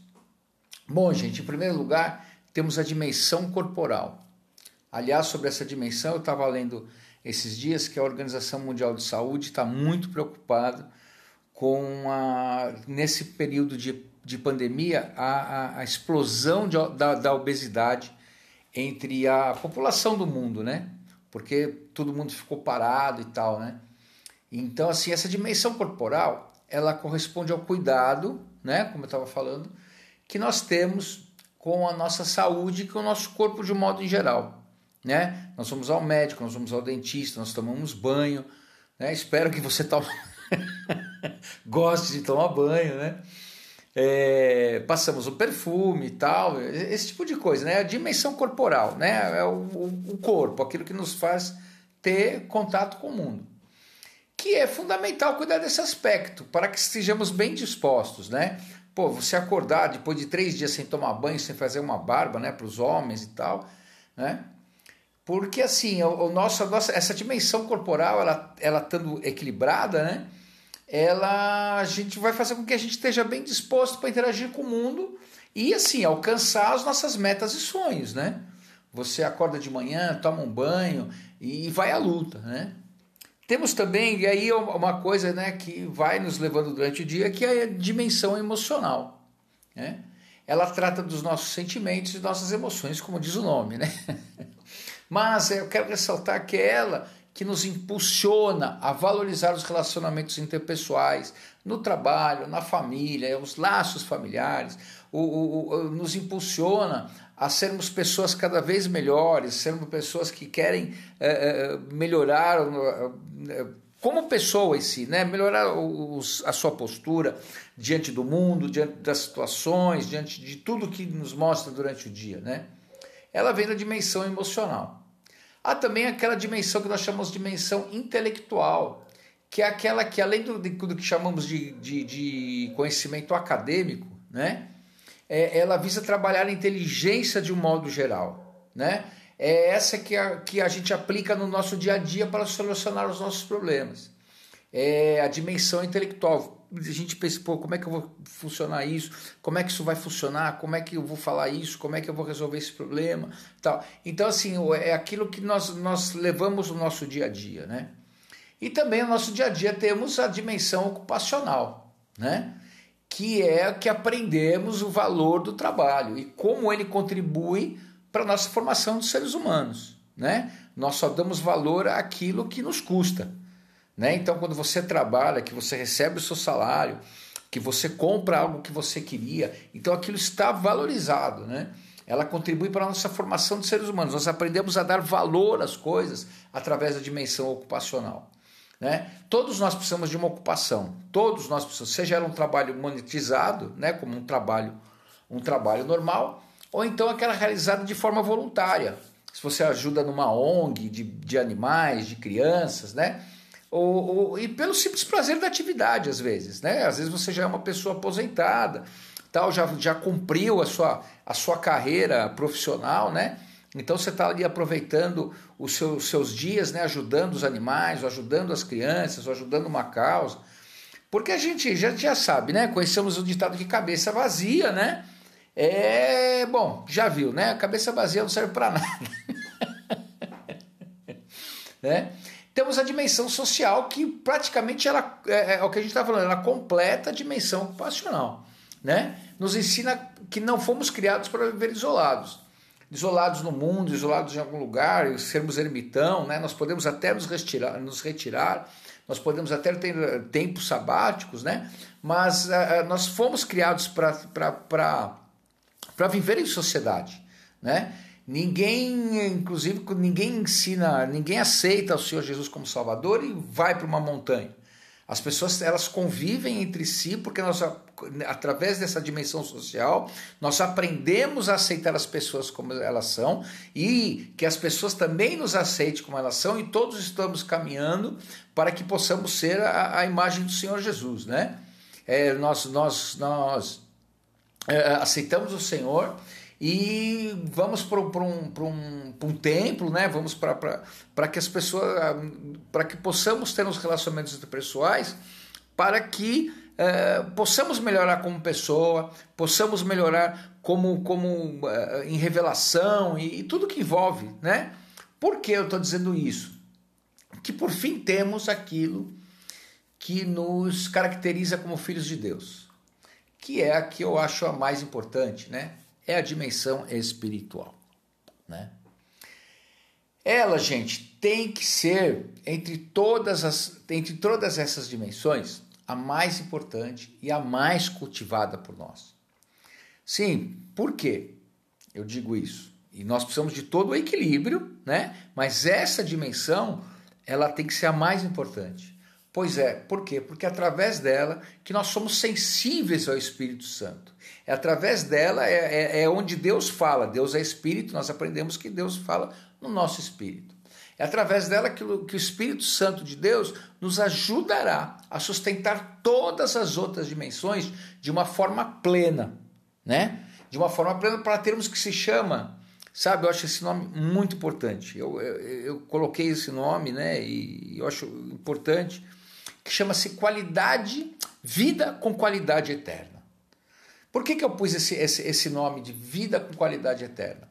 É, é o que Jesus chamava de vida abundante. Pois a vida, a vida, a vida eterna, não é somente uma dimensão da existência, mas ela tem que ser uma dimensão do nosso ser, né? Por quê? Porque essa dimensão que nos revela o sentido que damos a toda a nossa existência. Nos revela por que, que Deus nos criou, por que, que nós estamos aqui, por que, que nós andamos, para que, que nós somos criados, porque todos temos um, um, um propósito. Né? Eu costumo falar que Deus não faz alguém né, e depois fala assim: pô, o que eu vou fazer com essa pessoa? Não, Deus primeiro cria o propósito e depois cria a pessoa para que ela cumpra esse propósito. Né? É essa dimensão, a dimensão espiritual, que, nos dá, que dá sentido à nossa existência e é ela que nos traz esperança e a certeza de sermos partes de algo maior, né? de sermos partes de, de, de do, do, Senhor. Né? Bom, gente, é, é, é, é bem isso. Né? Como vocês sabem, eu não gosto de me alongar muito. O, o, o, é mais realmente para vocês terem, terem uma ideia né? do que a gente está falando e buscar as suas próprias dimensões. Né? Mas eu ia pedir, peço para vocês uma coisa: reflitam, vida eterna ou qualidade, ou vida com qualidade eterna. Pois é o que o Senhor Jesus veio nos trazer no dia de hoje. Nós podemos viver essa qualidade hoje. Né? A única coisa que nós precisamos é que a nossa dimensão espiritual seja alargada. Como diz em Isaías, que nós possamos alargar a nossa tenda. Tá bom, gente? Mais uma vez, agradeço. Semana que vem vai ser o, o, o podcast de número 10. Né? Não vejo hora de chegar no número 12, mas o número 10 também é bem importante. Tá? Muito obrigado mais uma vez e que Deus abençoe.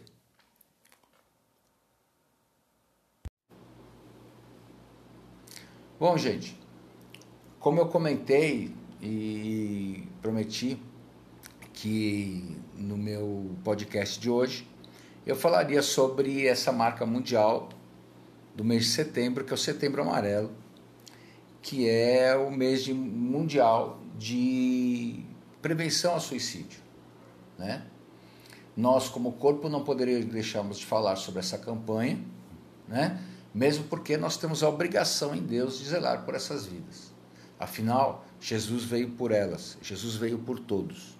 Tá? Deixa eu te falar que Jesus não veio só pelos crentes, não. Tá bom? Tá? Para você ter uma ideia, uma pessoa morre a cada 40 segundos por suicídio e a cada 3 segundos, um, dois, três, uma pessoa pensa em tirar a própria vida. Se você for ver, antes de eu acabar esse podcast, provavelmente 15 pessoas, pelo tempo que nós vamos falar, 15 pessoas cometeram suicídio no mundo. Tá? 40 segundos, cada 40 segundos uma pessoa se suicida e a cada 3 segundos a pessoa pensa em tirar a própria morte. Então faça a conta. Isso aqui vai durar mais ou menos uns 12 minutos. Vamos falar que de 12 a 15 pessoas se mataram e mais ou menos umas 30 pessoas pensaram em tirar a própria vida. Presta bem atenção nisso. Tá? São registrados no Brasil cada, cerca de 12 mil suicídios todos os anos e mais de um milhão no mundo. É muita perda, gente. É muita perda. Tá? É uma triste realidade, principalmente entre os jovens. Veja bem, o suicídio foi a segunda principal causa de morte entre eles, tá? entre os jovens de 15 a 29 anos, estando atrás apenas dos acidentes de trânsito. Quem não morre, bêbado, né? batendo o carro, morre por suicídio. Tá? E eu estou mais aqui hoje para falar sobre o quê? Para ajudar, para que você tenha armas na sua mão, para que você possa ajudar a salvar alguém que esteja pensando em tirar a própria vida. Hoje eu vou lhe falar, dar alguns sinais indicativos para que você possa reconhecê-la, socorrê-la, mostrando que Jesus se importa com ela e que através de auxílio adequado, pois os médicos também foram capacitados por Deus, médicos, psicólogos, psiquiatras também foram capacitados por Deus, tá? E através de um auxílio adequado, ela terá uma vida normal, será curada e não precisará buscar alívio na morte, e sim na vida abundante que Jesus trouxe. Para nós, para eles, para todo mundo. Bom, deixa eu te falar sobre esses sinais. Você vai perceber que a pessoa carrega uma tristeza excessiva, tá? Onde ela vai, ela está de cabeça baixa, uma tristeza excessiva. E, comitantemente, o que ela tem? Ela tem uma alegria falsa. Isso é um reflexo da depressão, tá? Considerada a primeira, a principal causa do suicídio é a depressão, que é o mal do século. Né? Ela se isola, a pessoa começa a se isolar, pois a vida perde o sentido. O principal alerta é em relação às pessoas que roubem contatos tá? Elas rompem contatos principalmente com os familiares, pois ela, ela não quer que eles sofram na cabeça dela, se ela se afastar, eles não irão sofrer, tá? E se trancam dentro do seu próprio mundo, sem querer ninguém por perto, por essa razão, tá? E expressam um ódio cada vez mais crescente contra si, contra as pessoas da família para que elas se afastem, tá? E contra as pessoas da sociedade também, tá? Começam com o hábito de concluir tarefas, compromissos e compromissos, pois querem evitar que familiares assumam dívidas que elas deixaram. E para isso começam a organizar melhor a contabilidade, começam a fazer limpeza na roupa, as limpezas de, jogando roupas fora, é, é, é, esse tipo de coisa. Começa a organizar o que está ao redor dela. Tá? Também é uma característica das pessoas a falta de expectativas. Não tenho mais expectativa, é, a pessoa não tem mais planos para a vida. Tá? E elas se entregam uma nostalgia profunda, elas se entregam a essa nostalgia, falam, poxa, era tão bom isso, era tão bom aquilo. Tá? E isso ajuda ela a apagar as perspectivas. Tá? É comum também a busca, veja bem, por despedida de pessoas que elas consideram importantes. Tá? Inclusive, algumas delas, veja bem, elas chegam a visitar lugares que foram marcantes para ela, por causa de um namoro, um noivado, foi passear com o pai, com a mãe, tá? Lugares marcantes como parques, bosques, shoppings, coisas assim. Tá? Essas são características, tá? Algumas características para você ficar prestando atenção. Já falei na reflexão e volto a repetir. Nós não estamos aqui para pôr versinhos bíblicos em redes sociais. Nós estamos aqui por ela pelas vidas. Nós usamos esses versinhos para falar do amor de Jesus para essas pessoas, para as pessoas que estão ao seu redor. Tá? E mais, como você pode ajudar? Como você pode ajudar? Jamais, jamais ignore a situação dessa pessoa, com, com, da pessoa, né? Com comportamentos e pensamentos suicidas. Nunca entre em choque com ela. Nem fique envergonhado, nem demonstre pânico. Oh, não faça isso, tá? Não tente dizer que tudo vai ficar bem, tá? Uh, uh, e assim tentar diminuir a dor da pessoa sem agir para que isso aconteça, tá? Ah, tudo vai ficar bem, tal. Depois eu venho aí. Você não está fazendo nada, tá? Não tenta diminuir a dor dessa pessoa. Você não sabe o que ela está sentindo por dentro. A principal medida é não fazer, veja bem, com que o problema pareça uma bobagem ou algo trivial. Foi o que eu falei, ah, depois eu venho aí, tá, besteira, deixa isso para lá, você acha? Preste atenção. Não deixe a pessoa sozinha em momentos de crise, nem a julgue para os seus atos. Oh, eu não esperava isso de você e tal. Não faça isso. Não faça isso. Tá? Ouça, demonstre empatia se, e seja afetuoso, permanecendo ao lado da pessoa com esse transtorno. Tá? Procure entender os sentimentos dela, tá? sem diminuir a sua importância. Volto a repetir: procure entender os sentimentos dela. Não diminua a importância dos sentimentos dessa pessoa. Tá? Aceite a queixa da, da aceite a queixa da, dessa, dessa pessoa, tenha respeito pelo seu sofrimento. Tá? Você não sabe o que ela está passando por dentro. Tá? Jesus nunca demonstrou desrespeito por sentimentos. Jesus sempre foi afetuoso com todos. Tá? Demonstre preocupação, cuidado constante e principalmente leve ela a ter uma experiência com o amor de Jesus por ela. Ela é importante para o Senhor. E uma ressalva: sem querer convertê-la, a experiência tem que ser com o amor do Senhor, tá? Não queira convertê-la em evangélico, tá? Convencimento é obra do Espírito Santo, mesmo porque as pessoas estão pela tampa de religião, tá? Fale, fale do amor, leve ela a ter uma experiência com o amor do Senhor. Convencimento é obra do Espírito. Tá? As pessoas estão pela tampa, estão cansadas de serem evangélicas, de serem religiosas, de religião, de ouvir falar em religião. Não tente a converter as pessoas a serem evangélicas, tente as pessoas a levem as pessoas a ter um amor com o amor do Senhor. Bom, gente, é isso. E eu volto a fazer um apelo, como eu disse na minha reflexão, vocês podem ver lá no, no nosso, nosso Instagram.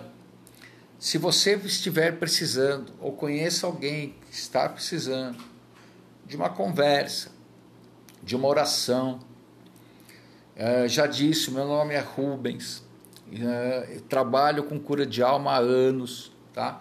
Nosso ministério é marcado por libertação e cura. Estamos aqui, não vai custar nada, é totalmente gratuito. A pessoa entra em contato conosco através do direct do Instagram e nós estaremos dispostos, estaremos prontos a ajudar você ou alguém que você conheça. Tá? Bom, gente, é um assunto muito chato, muito triste, muito pesado, mas teria que ser falado. É, se você conhece alguém com esses sintomas, Preste atenção. Preste atenção. Para você ter uma ideia, nós estamos há 10 minutos falando. Pelo menos 10 pessoas tiraram a própria vida enquanto nós estivemos aqui. Tá bom? Obrigado. Até sexta-feira que vem. Bom, gente, e assim chegamos ao nosso 12 podcast Revolução Interior. E, como todos sabem, o número 12 né, é um número bíblico, como 12 apóstolos. No Apocalipse está as 12 portas com 12 pérolas e por aí vai. Futuramente nós vamos dar um, um curso sobre isso. Mas para comemorar o nosso 12 podcast, é, eu vou falar sobre estelionato. é, mais especificamente sobre o estelionato que aplicamos em Jesus todos os dias. É isso aí, meu irmão. Vou falar sobre o 71 Santo. Pois me diz o que se, se não é verdade, que Jesus nos comprou e a gente não se entrega. Como é que chama isso? Estelionato. 171. 171 Santo, meu irmão. Verdade, irmão. Hoje nós vamos falar sobre santificação. É, santificação é algo que tem que fazer parte de nós. Ou melhor, a nossa luta tem que surgir em nós, a nossa luta para alcançá-lo tem que surgir em nós por causa da nossa justificação no sangue de Jesus. Ou seja, quando nos convertemos, convertemos a nossa mente, convertemos o nosso coração, né? somos justificados. Assim surge em nós, ou pelo menos, né, é o que eu sempre falo, surge, ou pelo menos teria que ser assim, né? Tem que surgir, teria que surgir em nós a vontade de nos consagrarmos totalmente ao Senhor. Ele espera isso de nós. Ele espera a nossa consagração, a nossa separação, para o uso exclusivo dele. Sabe, eu, eu costumo ensinar os meus que diz o seguinte: Deus não cria o, o Zelesteu e fala assim, nossa, é, o que, que eu vou fazer com o Zelesteu agora? Deus cria um propósito e depois cria o Zelesteu para cumprir esse propósito. E esse propósito, ele só pode ser cumprido pela santificação total no Senhor. Te digo mais, Somente a completa santificação pode produzir paz com Deus. E não estou falando daquela paz de tranquilidade, de deitar na rede, de opa, né? E sim daquela paz que vem como resultado da nossa reconciliação com Ele. Porque a palavra fala que nós éramos inimigos de Deus. Né? E hoje nós temos paz com Ele através do sangue de Jesus. Sabe, por isso, gente, a nossa santificação não pode ser vista como algo meramente sentimental. Ah, estou sentindo que eu preciso ser santo. É, além disso, você tem que sentir, né? Porque o Espírito Santo vai falar com você. Mas ela tem que ser vista pela sua parte como moral também. A santificação tem que ser vista moralmente. Pois temos que ter a consciência de que, por um lado, Deus nos separa para Ele na hora da nossa conversão mas do outro lado, somos nós que nos separamos e temos que lutar para conservar a santificação e consagração ao Senhor até o fim. A consagração a Deus e ao seu propósito até o fim. E hoje que eu gostaria de compartilhar mais especificamente o lado prático dessa santificação. Porque tudo que vem de Deus é prático. Tá? Como a palavra é viva, tudo que vem dele é prático. E essa santificação que parte dele, isso é, a separação que Deus faz de nós, ela acontece e tem que acontecer nos três níveis da nossa vida. Ou seja, no corpo, na alma e no espírito, gente. No espírito, a santificação do espírito, né, como eu digo, acontece da parte de Deus. Né. Quando nascemos de novo, nós nos convertemos ao Senhor, aceitamos Jesus como Senhor e Salvador. E essa santificação ela começa no Espírito. É Ele nos separando. Se você ainda não teve experiência do novo, do novo nascimento, ou seja, está só esquentando no, no banco, banco do templo, isso não vai servir para você, tá? Porque o pecado é algo que não, não vai te incomodar. Não vai te incomodar. Sendo mais direto, você nunca foi santificado né? porque você não teve a experiência do novo nascimento, então você nunca foi certificado. Não existe esse ditado no mundo: todos somos filhos de Deus. Não, Não existe isso. Somos criaturas e somos filhos de Deus a partir do momento que aceitamos o Senhor como Salvador. Tá? Então deixa eu deixar isso bem claro para você e para quem estiver escutando. Né? O pecado é algo, para, os que não tiveram experiência do novo nascimento, o pecado é algo que não incomoda.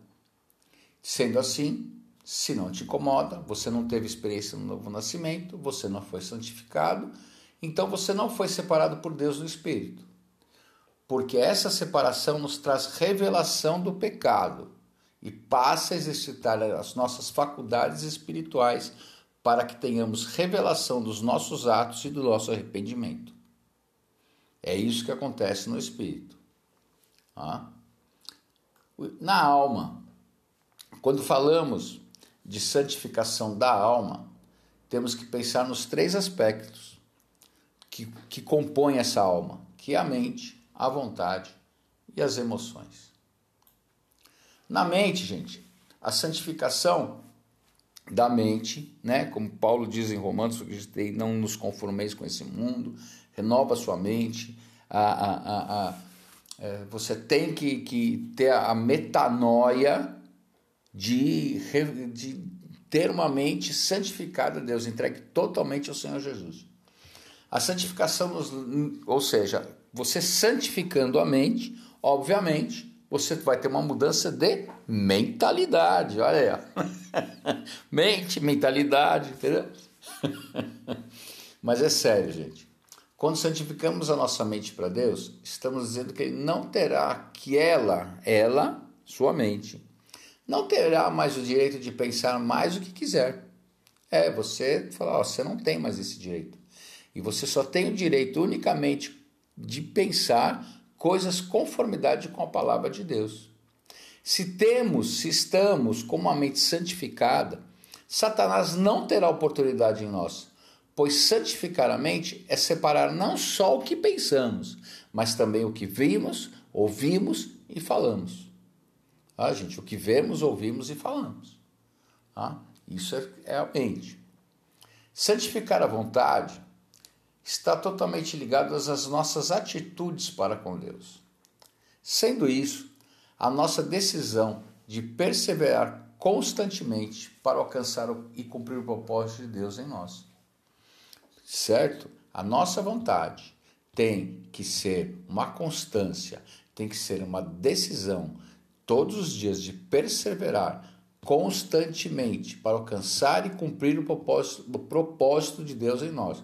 Não, não, não adianta só alcançar, você tem que cumprir esse propósito. São coisas, distintas, tá? Santificar a vontade é desistir, porque eh, deixa eu voltar isso, porque você pode alcançar o quê? Sabendo qual o seu propósito. Mas se você não cumprir, tá? Então, alcançar o propósito e cumprir o propósito são coisas totalmente diferentes. Ah, santificar a vontade é desistir das coisas de criança e decidir ser um homem de Deus. Ele espera essa nossa atitude de resposta. E as emoções? Falando claramente, emoção não é sentimentalismo. A santificação das nossas emoções passa pelo nosso quebrantamento, pelo, por um coração quebrantado, e nos traz a sensibilidade e revelação para que tenhamos arrependimento das nossas atitudes para com Deus e diante de Deus. E em terceiro, gente, por último, o corpo. Se tivermos a constância de que somos casa de Deus, automaticamente santificaremos o nosso corpo para Ele. E, principalmente, santificaremos o nosso sexo. Quem é o Senhor do seu corpo? Se o corpo estiver acostumado a ser o Senhor, quando ele for requerido, ele não irá obedecer, ele só irá suportar se tivermos constante disciplina. Tá? Você é o senhor do seu corpo? Ele obedece aos seus, aos seus comandos? Ou você que é escravo dele? O corpo, gente, tem exigências, tem suas exigências, tem as suas exigências. Mas a obra de Deus e o seu propósito em nós tem as suas e elas devem prevalecer. O Senhor criou o corpo com exigências legítimas, inclusive o sexo, tá? mas santas. Gente, é isso. Mas deixa eu te dizer uma coisa para encerrar. Vamos pecar até termos um corpo glorioso na volta de Jesus. Mas te dar um pequeno conselho: não deixe isso ser uma porta aberta para você pisar na jaca. E se cair, levante. O pecado não deve te paralisar. Você é quem deve paralisá-lo. Bom, gente, é isso. Até a próxima. Vamos ao nosso 13 terceiro podcast a semana que vem. Deus abençoe. Oi, gente. Hoje eu vou falar de algo bem importante. Bom, aliás, né, eu tento falar de algo sempre algo importante, né, que possa te ajudar em alguma coisa. Mas hoje eu vou falar de algo que nos acompanha da hora que a gente acorda, a hora que a gente vai dormir. É, vou falar ó, de algo que, que quando nos, nos desviamos do certo, erramos sem retorno. Vou falar sobre escolhas. A escolha é algo que nos acompanha da hora que a gente acorda, a hora que a gente vai dormir. A gente acorda, você vai tomar café, você vai tomar leite, você vai tomar café com leite, você vai comer, se não vai comer, se está com pressa, se não está com pressa. É, vou falar sobre escolha, gente. O nosso tão precioso, né? Livre-arbítrio, que palavra que não existe na Bíblia e é algo que se a gente não entrega a Deus, o nosso livre-arbítrio é da carne. E o que é da carne é do diabo. Mas isso é uma outra história. Tá? Então, eu vou falar hoje sobre o nosso livre-arbítrio. E por que, que eu disse no, no, no início que quando a gente erra, erra sem retorno?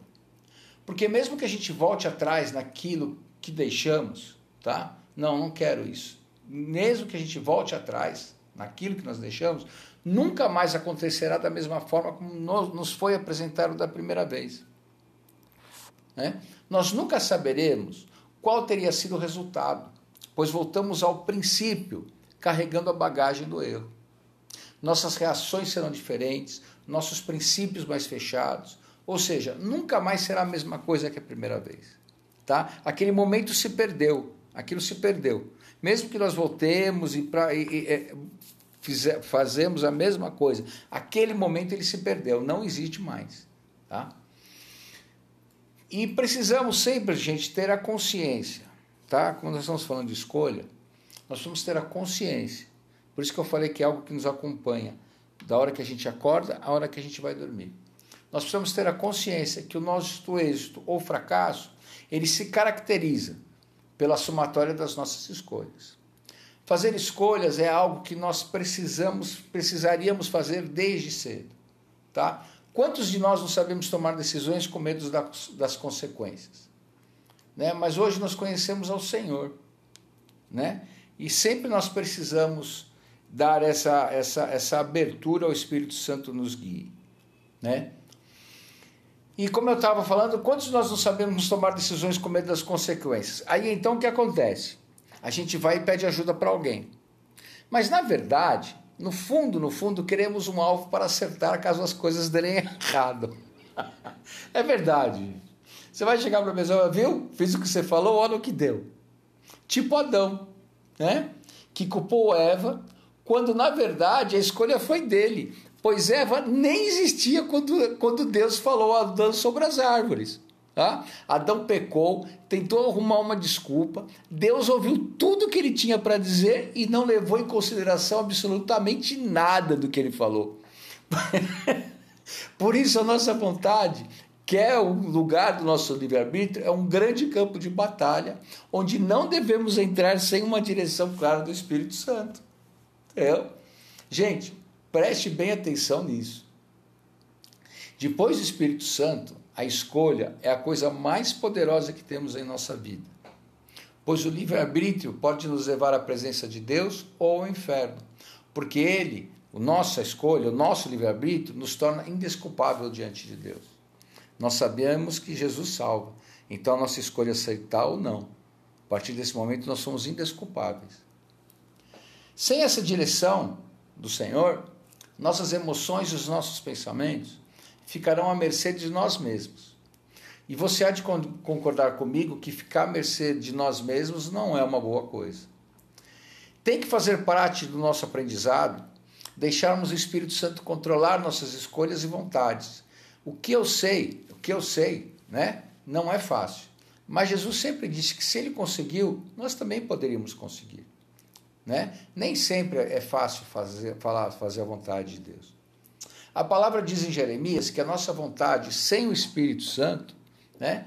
e é o que eu falei lá no começo, é corrupta. O pecado mora na nossa carne. Nós temos que entregar nosso livre-arbítrio ao Senhor. Né? O pecado mora na nossa carne, mas o Senhor, como sempre, pronto a nos socorrer, nos deixou essa palavra, a sua palavra, para nos orientar sobre como devemos fazer escolhas em nossas vidas. Voltando a Adão, né? Vamos voltar a Adão, que falou, falou, Deus ouviu tudo e não levou em consideração nada, né? E lembrando que a escolha foi dele, né? Voltando a Adão, responsabilidade, responsabilidade, gente. Responsabilidade é outra face do livre-arbítrio.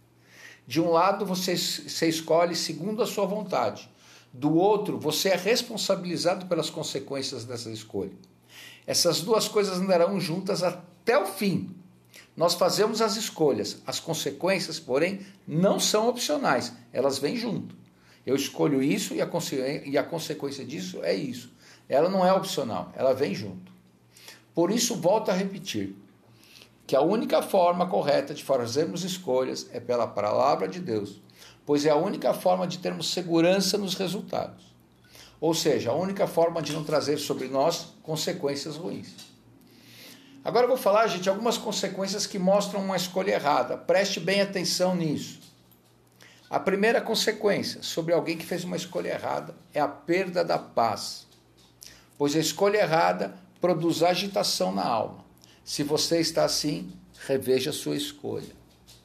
Outra consequência é ficar de um lado para o outro, não ter firmeza e nem perseverança no que faz. Um dia tem convicção, no outro perdeu a convicção, a vida se torna uma montanha russa cheia de altos e baixos. Você está assim? Reveja a sua escolha.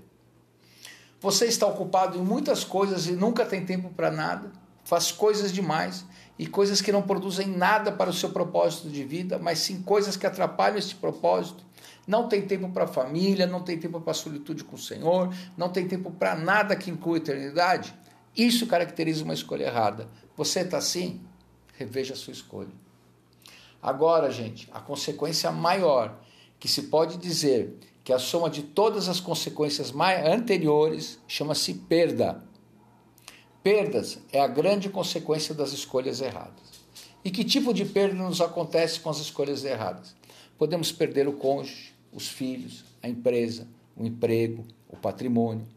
Perdemos a alegria, perdemos a esperança, podemos perder a autoestima e assim por diante. Você tem tido perdas? Então fez escolha, escolha errada. Reconsidere as suas escolhas. A história da vida, gente, a história da nossa vida, da sua vida, da minha vida, será na verdade a história das nossas escolhas. Por isso, tome cuidado com elas. Às vezes, pode estar indeciso com suas escolhas. Ore, veja o que Deus lhe fala sobre elas através do seu espírito e da sua palavra. Tá? Gente, escolha sempre entregar a sua, isso é redundante, mas escolha sempre entregar as suas escolhas ao Senhor. Tá? Obrigado mais uma vez, tá? Espero que eu mais uma vez eu tenha te ajudado a resolver algumas coisas, tá? Obrigado e até a próxima. Boa noite, gente. A palavra do podcast de hoje, a mensagem que eu vou deixar hoje nesse, no nosso podcast, ela é, na verdade, uma releitura né, da minha palavra de Páscoa desse ano na palavra de Páscoa foi sobre uh, a saída né, dos judeus da, da, da, escravidão, da escravidão do Egito. Quem quiser, tiver curiosidade, vá até lá no nosso Instagram, Instagram da ID, e ouça a palavra. E essa palavra falava sobre libertação, né? Só que eu peguei esta palavra e trouxe para a libertação que Jesus nos trouxe tá? Eu, eu, eu, eu redefini ela para uma coisa mais ampla, tá bom? E eu posso. E, e, eu, e, e quando eu estava redefinindo a, a, primeira frase que eu me baseei, né, em toda, todo o podcast, esse podcast, né, é o João 8,36, muito conhecido, né? Se pois o Filho vos libertar, verdadeiramente sereis livres. E agora a mensagem diz o seguinte: é, vou começar com uma pergunta. Você quer ser livre? É óbvio que você quer responder que sim, né? Mas para que você quer essa liberdade? Deixa eu te falar algo. É, só existe um motivo realmente importante para desfrutar dessa libertação trazida por Jesus para podermos cumprir o nosso propósito em Deus. É, podermos cumprir livremente aquilo que Deus nos designou na eternidade. E, inclusive, também é para isso que temos que usar a vida abundante trazida por Ele. Porque senão você vai usar uma vida abundante para quê? Para o seu bel prazer? Tá? E Deus fica onde nisso?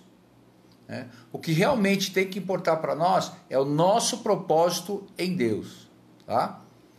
Pode parecer óbvio até o que eu vou te falar, gente, mas muita gente acha, aliás, infelizmente tem certeza que Jesus veio fundar a religião evangélica e suas denominações. Gente, religião não tem nada a ver com Jesus.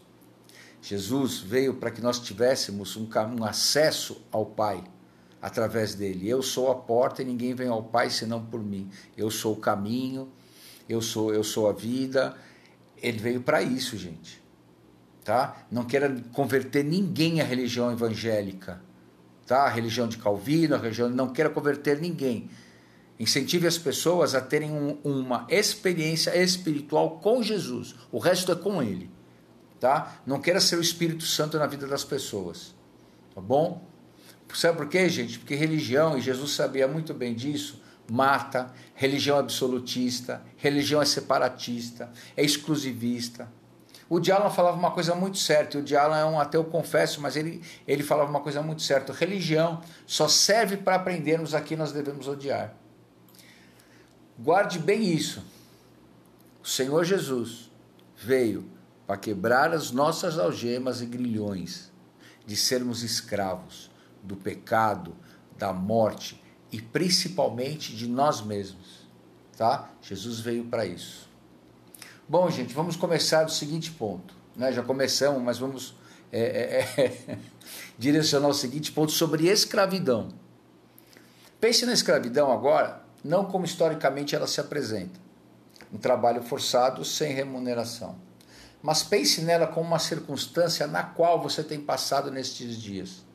Como, por exemplo, gastar a sua energia, suas habilidades, seus bens, tudo que te envolve naquilo que você não quer fazer naquilo que não te traz prazer algum e não contribui em nada para o propósito que nós estamos falando, nosso propósito em Deus. É sobre esta escravidão que quero lhe falar hoje. A escravidão que destrói sonhos, anseios e também esperanças. Dostoiévski dizia o seguinte: o segredo da existência não consiste somente em viver, mas também saber para que se vive. E você? Para o que você vive? Pare e põe-se um pouco nisso. Para o que você quer esta liberdade e esta vida abundante? Gente, a liberdade começa na sua identidade. A sua liberdade começa na sua identidade. Quem é você? Para o que você existe? A sua liberdade começa aí. Você precisa saber quem você é, você precisa ter a sua identidade bem definida para onde está é para onde, como eu falei, é para saber onde está a sua cura. Se você souber quem você é, quais você sabe qual vai ser a sua linha, o seu foco para saber onde está a sua cura. Jesus tinha plena consciência de quem ele era e por isso pôde cumprir cabalmente o seu propósito. Em segundo lugar, meu filho, firme e confirme conceitos, trace objetivos, e, sobretudo, tenha um coração ensinável. Ninguém sabe tudo. Jesus dizia que fazia tudo que aprendia com o Espírito Santo, dizia que era um só com o Pai.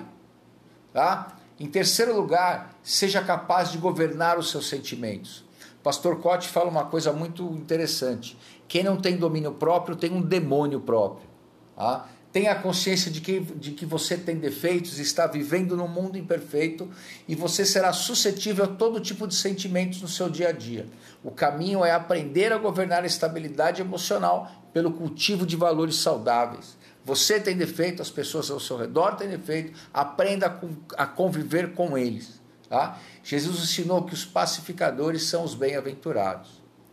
Tenha plena consciência de que você errará. Em quarto lugar, tenha plena consciência de que você errará mais algumas inúmeras vezes, mas persista. Medite nesta frase que está no livro de, que Paulo escreveu aos Romanos. E não sede conformados com este mundo, mas sede transformados pela renovação do teu entendimento. Tá? Tenha, tenha plena consciência disso. Renove sua mente. Sabe, meu querido, talvez hoje dadas as circunstâncias atuais da sua vida, dadas as circunstâncias dessa bendita pandemia, né?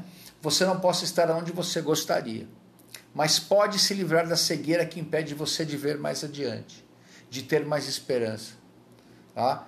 Como escreveu Paulo em uma de suas cartas, Pedro, desculpa, como escreveu Pedro em 1, em 1 Pedro 5,8, diz o seguinte: Sede sóbrios e vigiai, porque o destruidor Vosso adversário está em derredor, bramando como leão, buscando a quem possa tragar.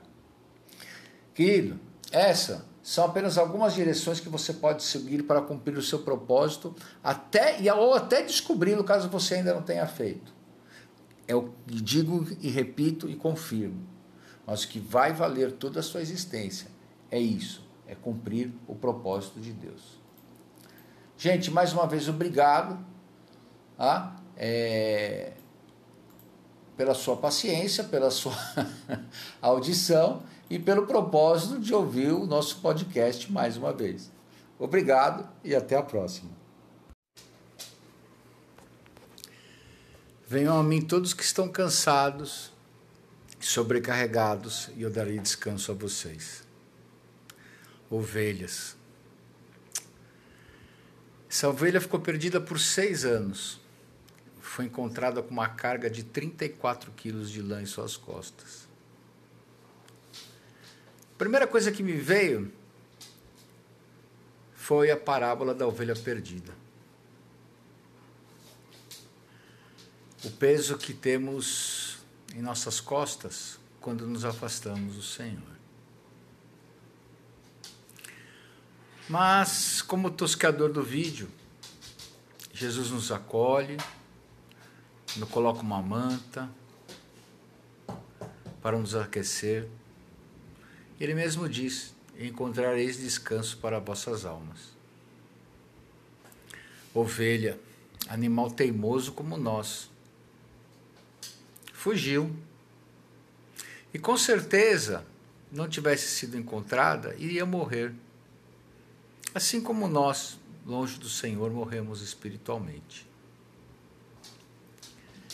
Lembre-se que tem alguém que quer tosquear você e tirar o seu fardo.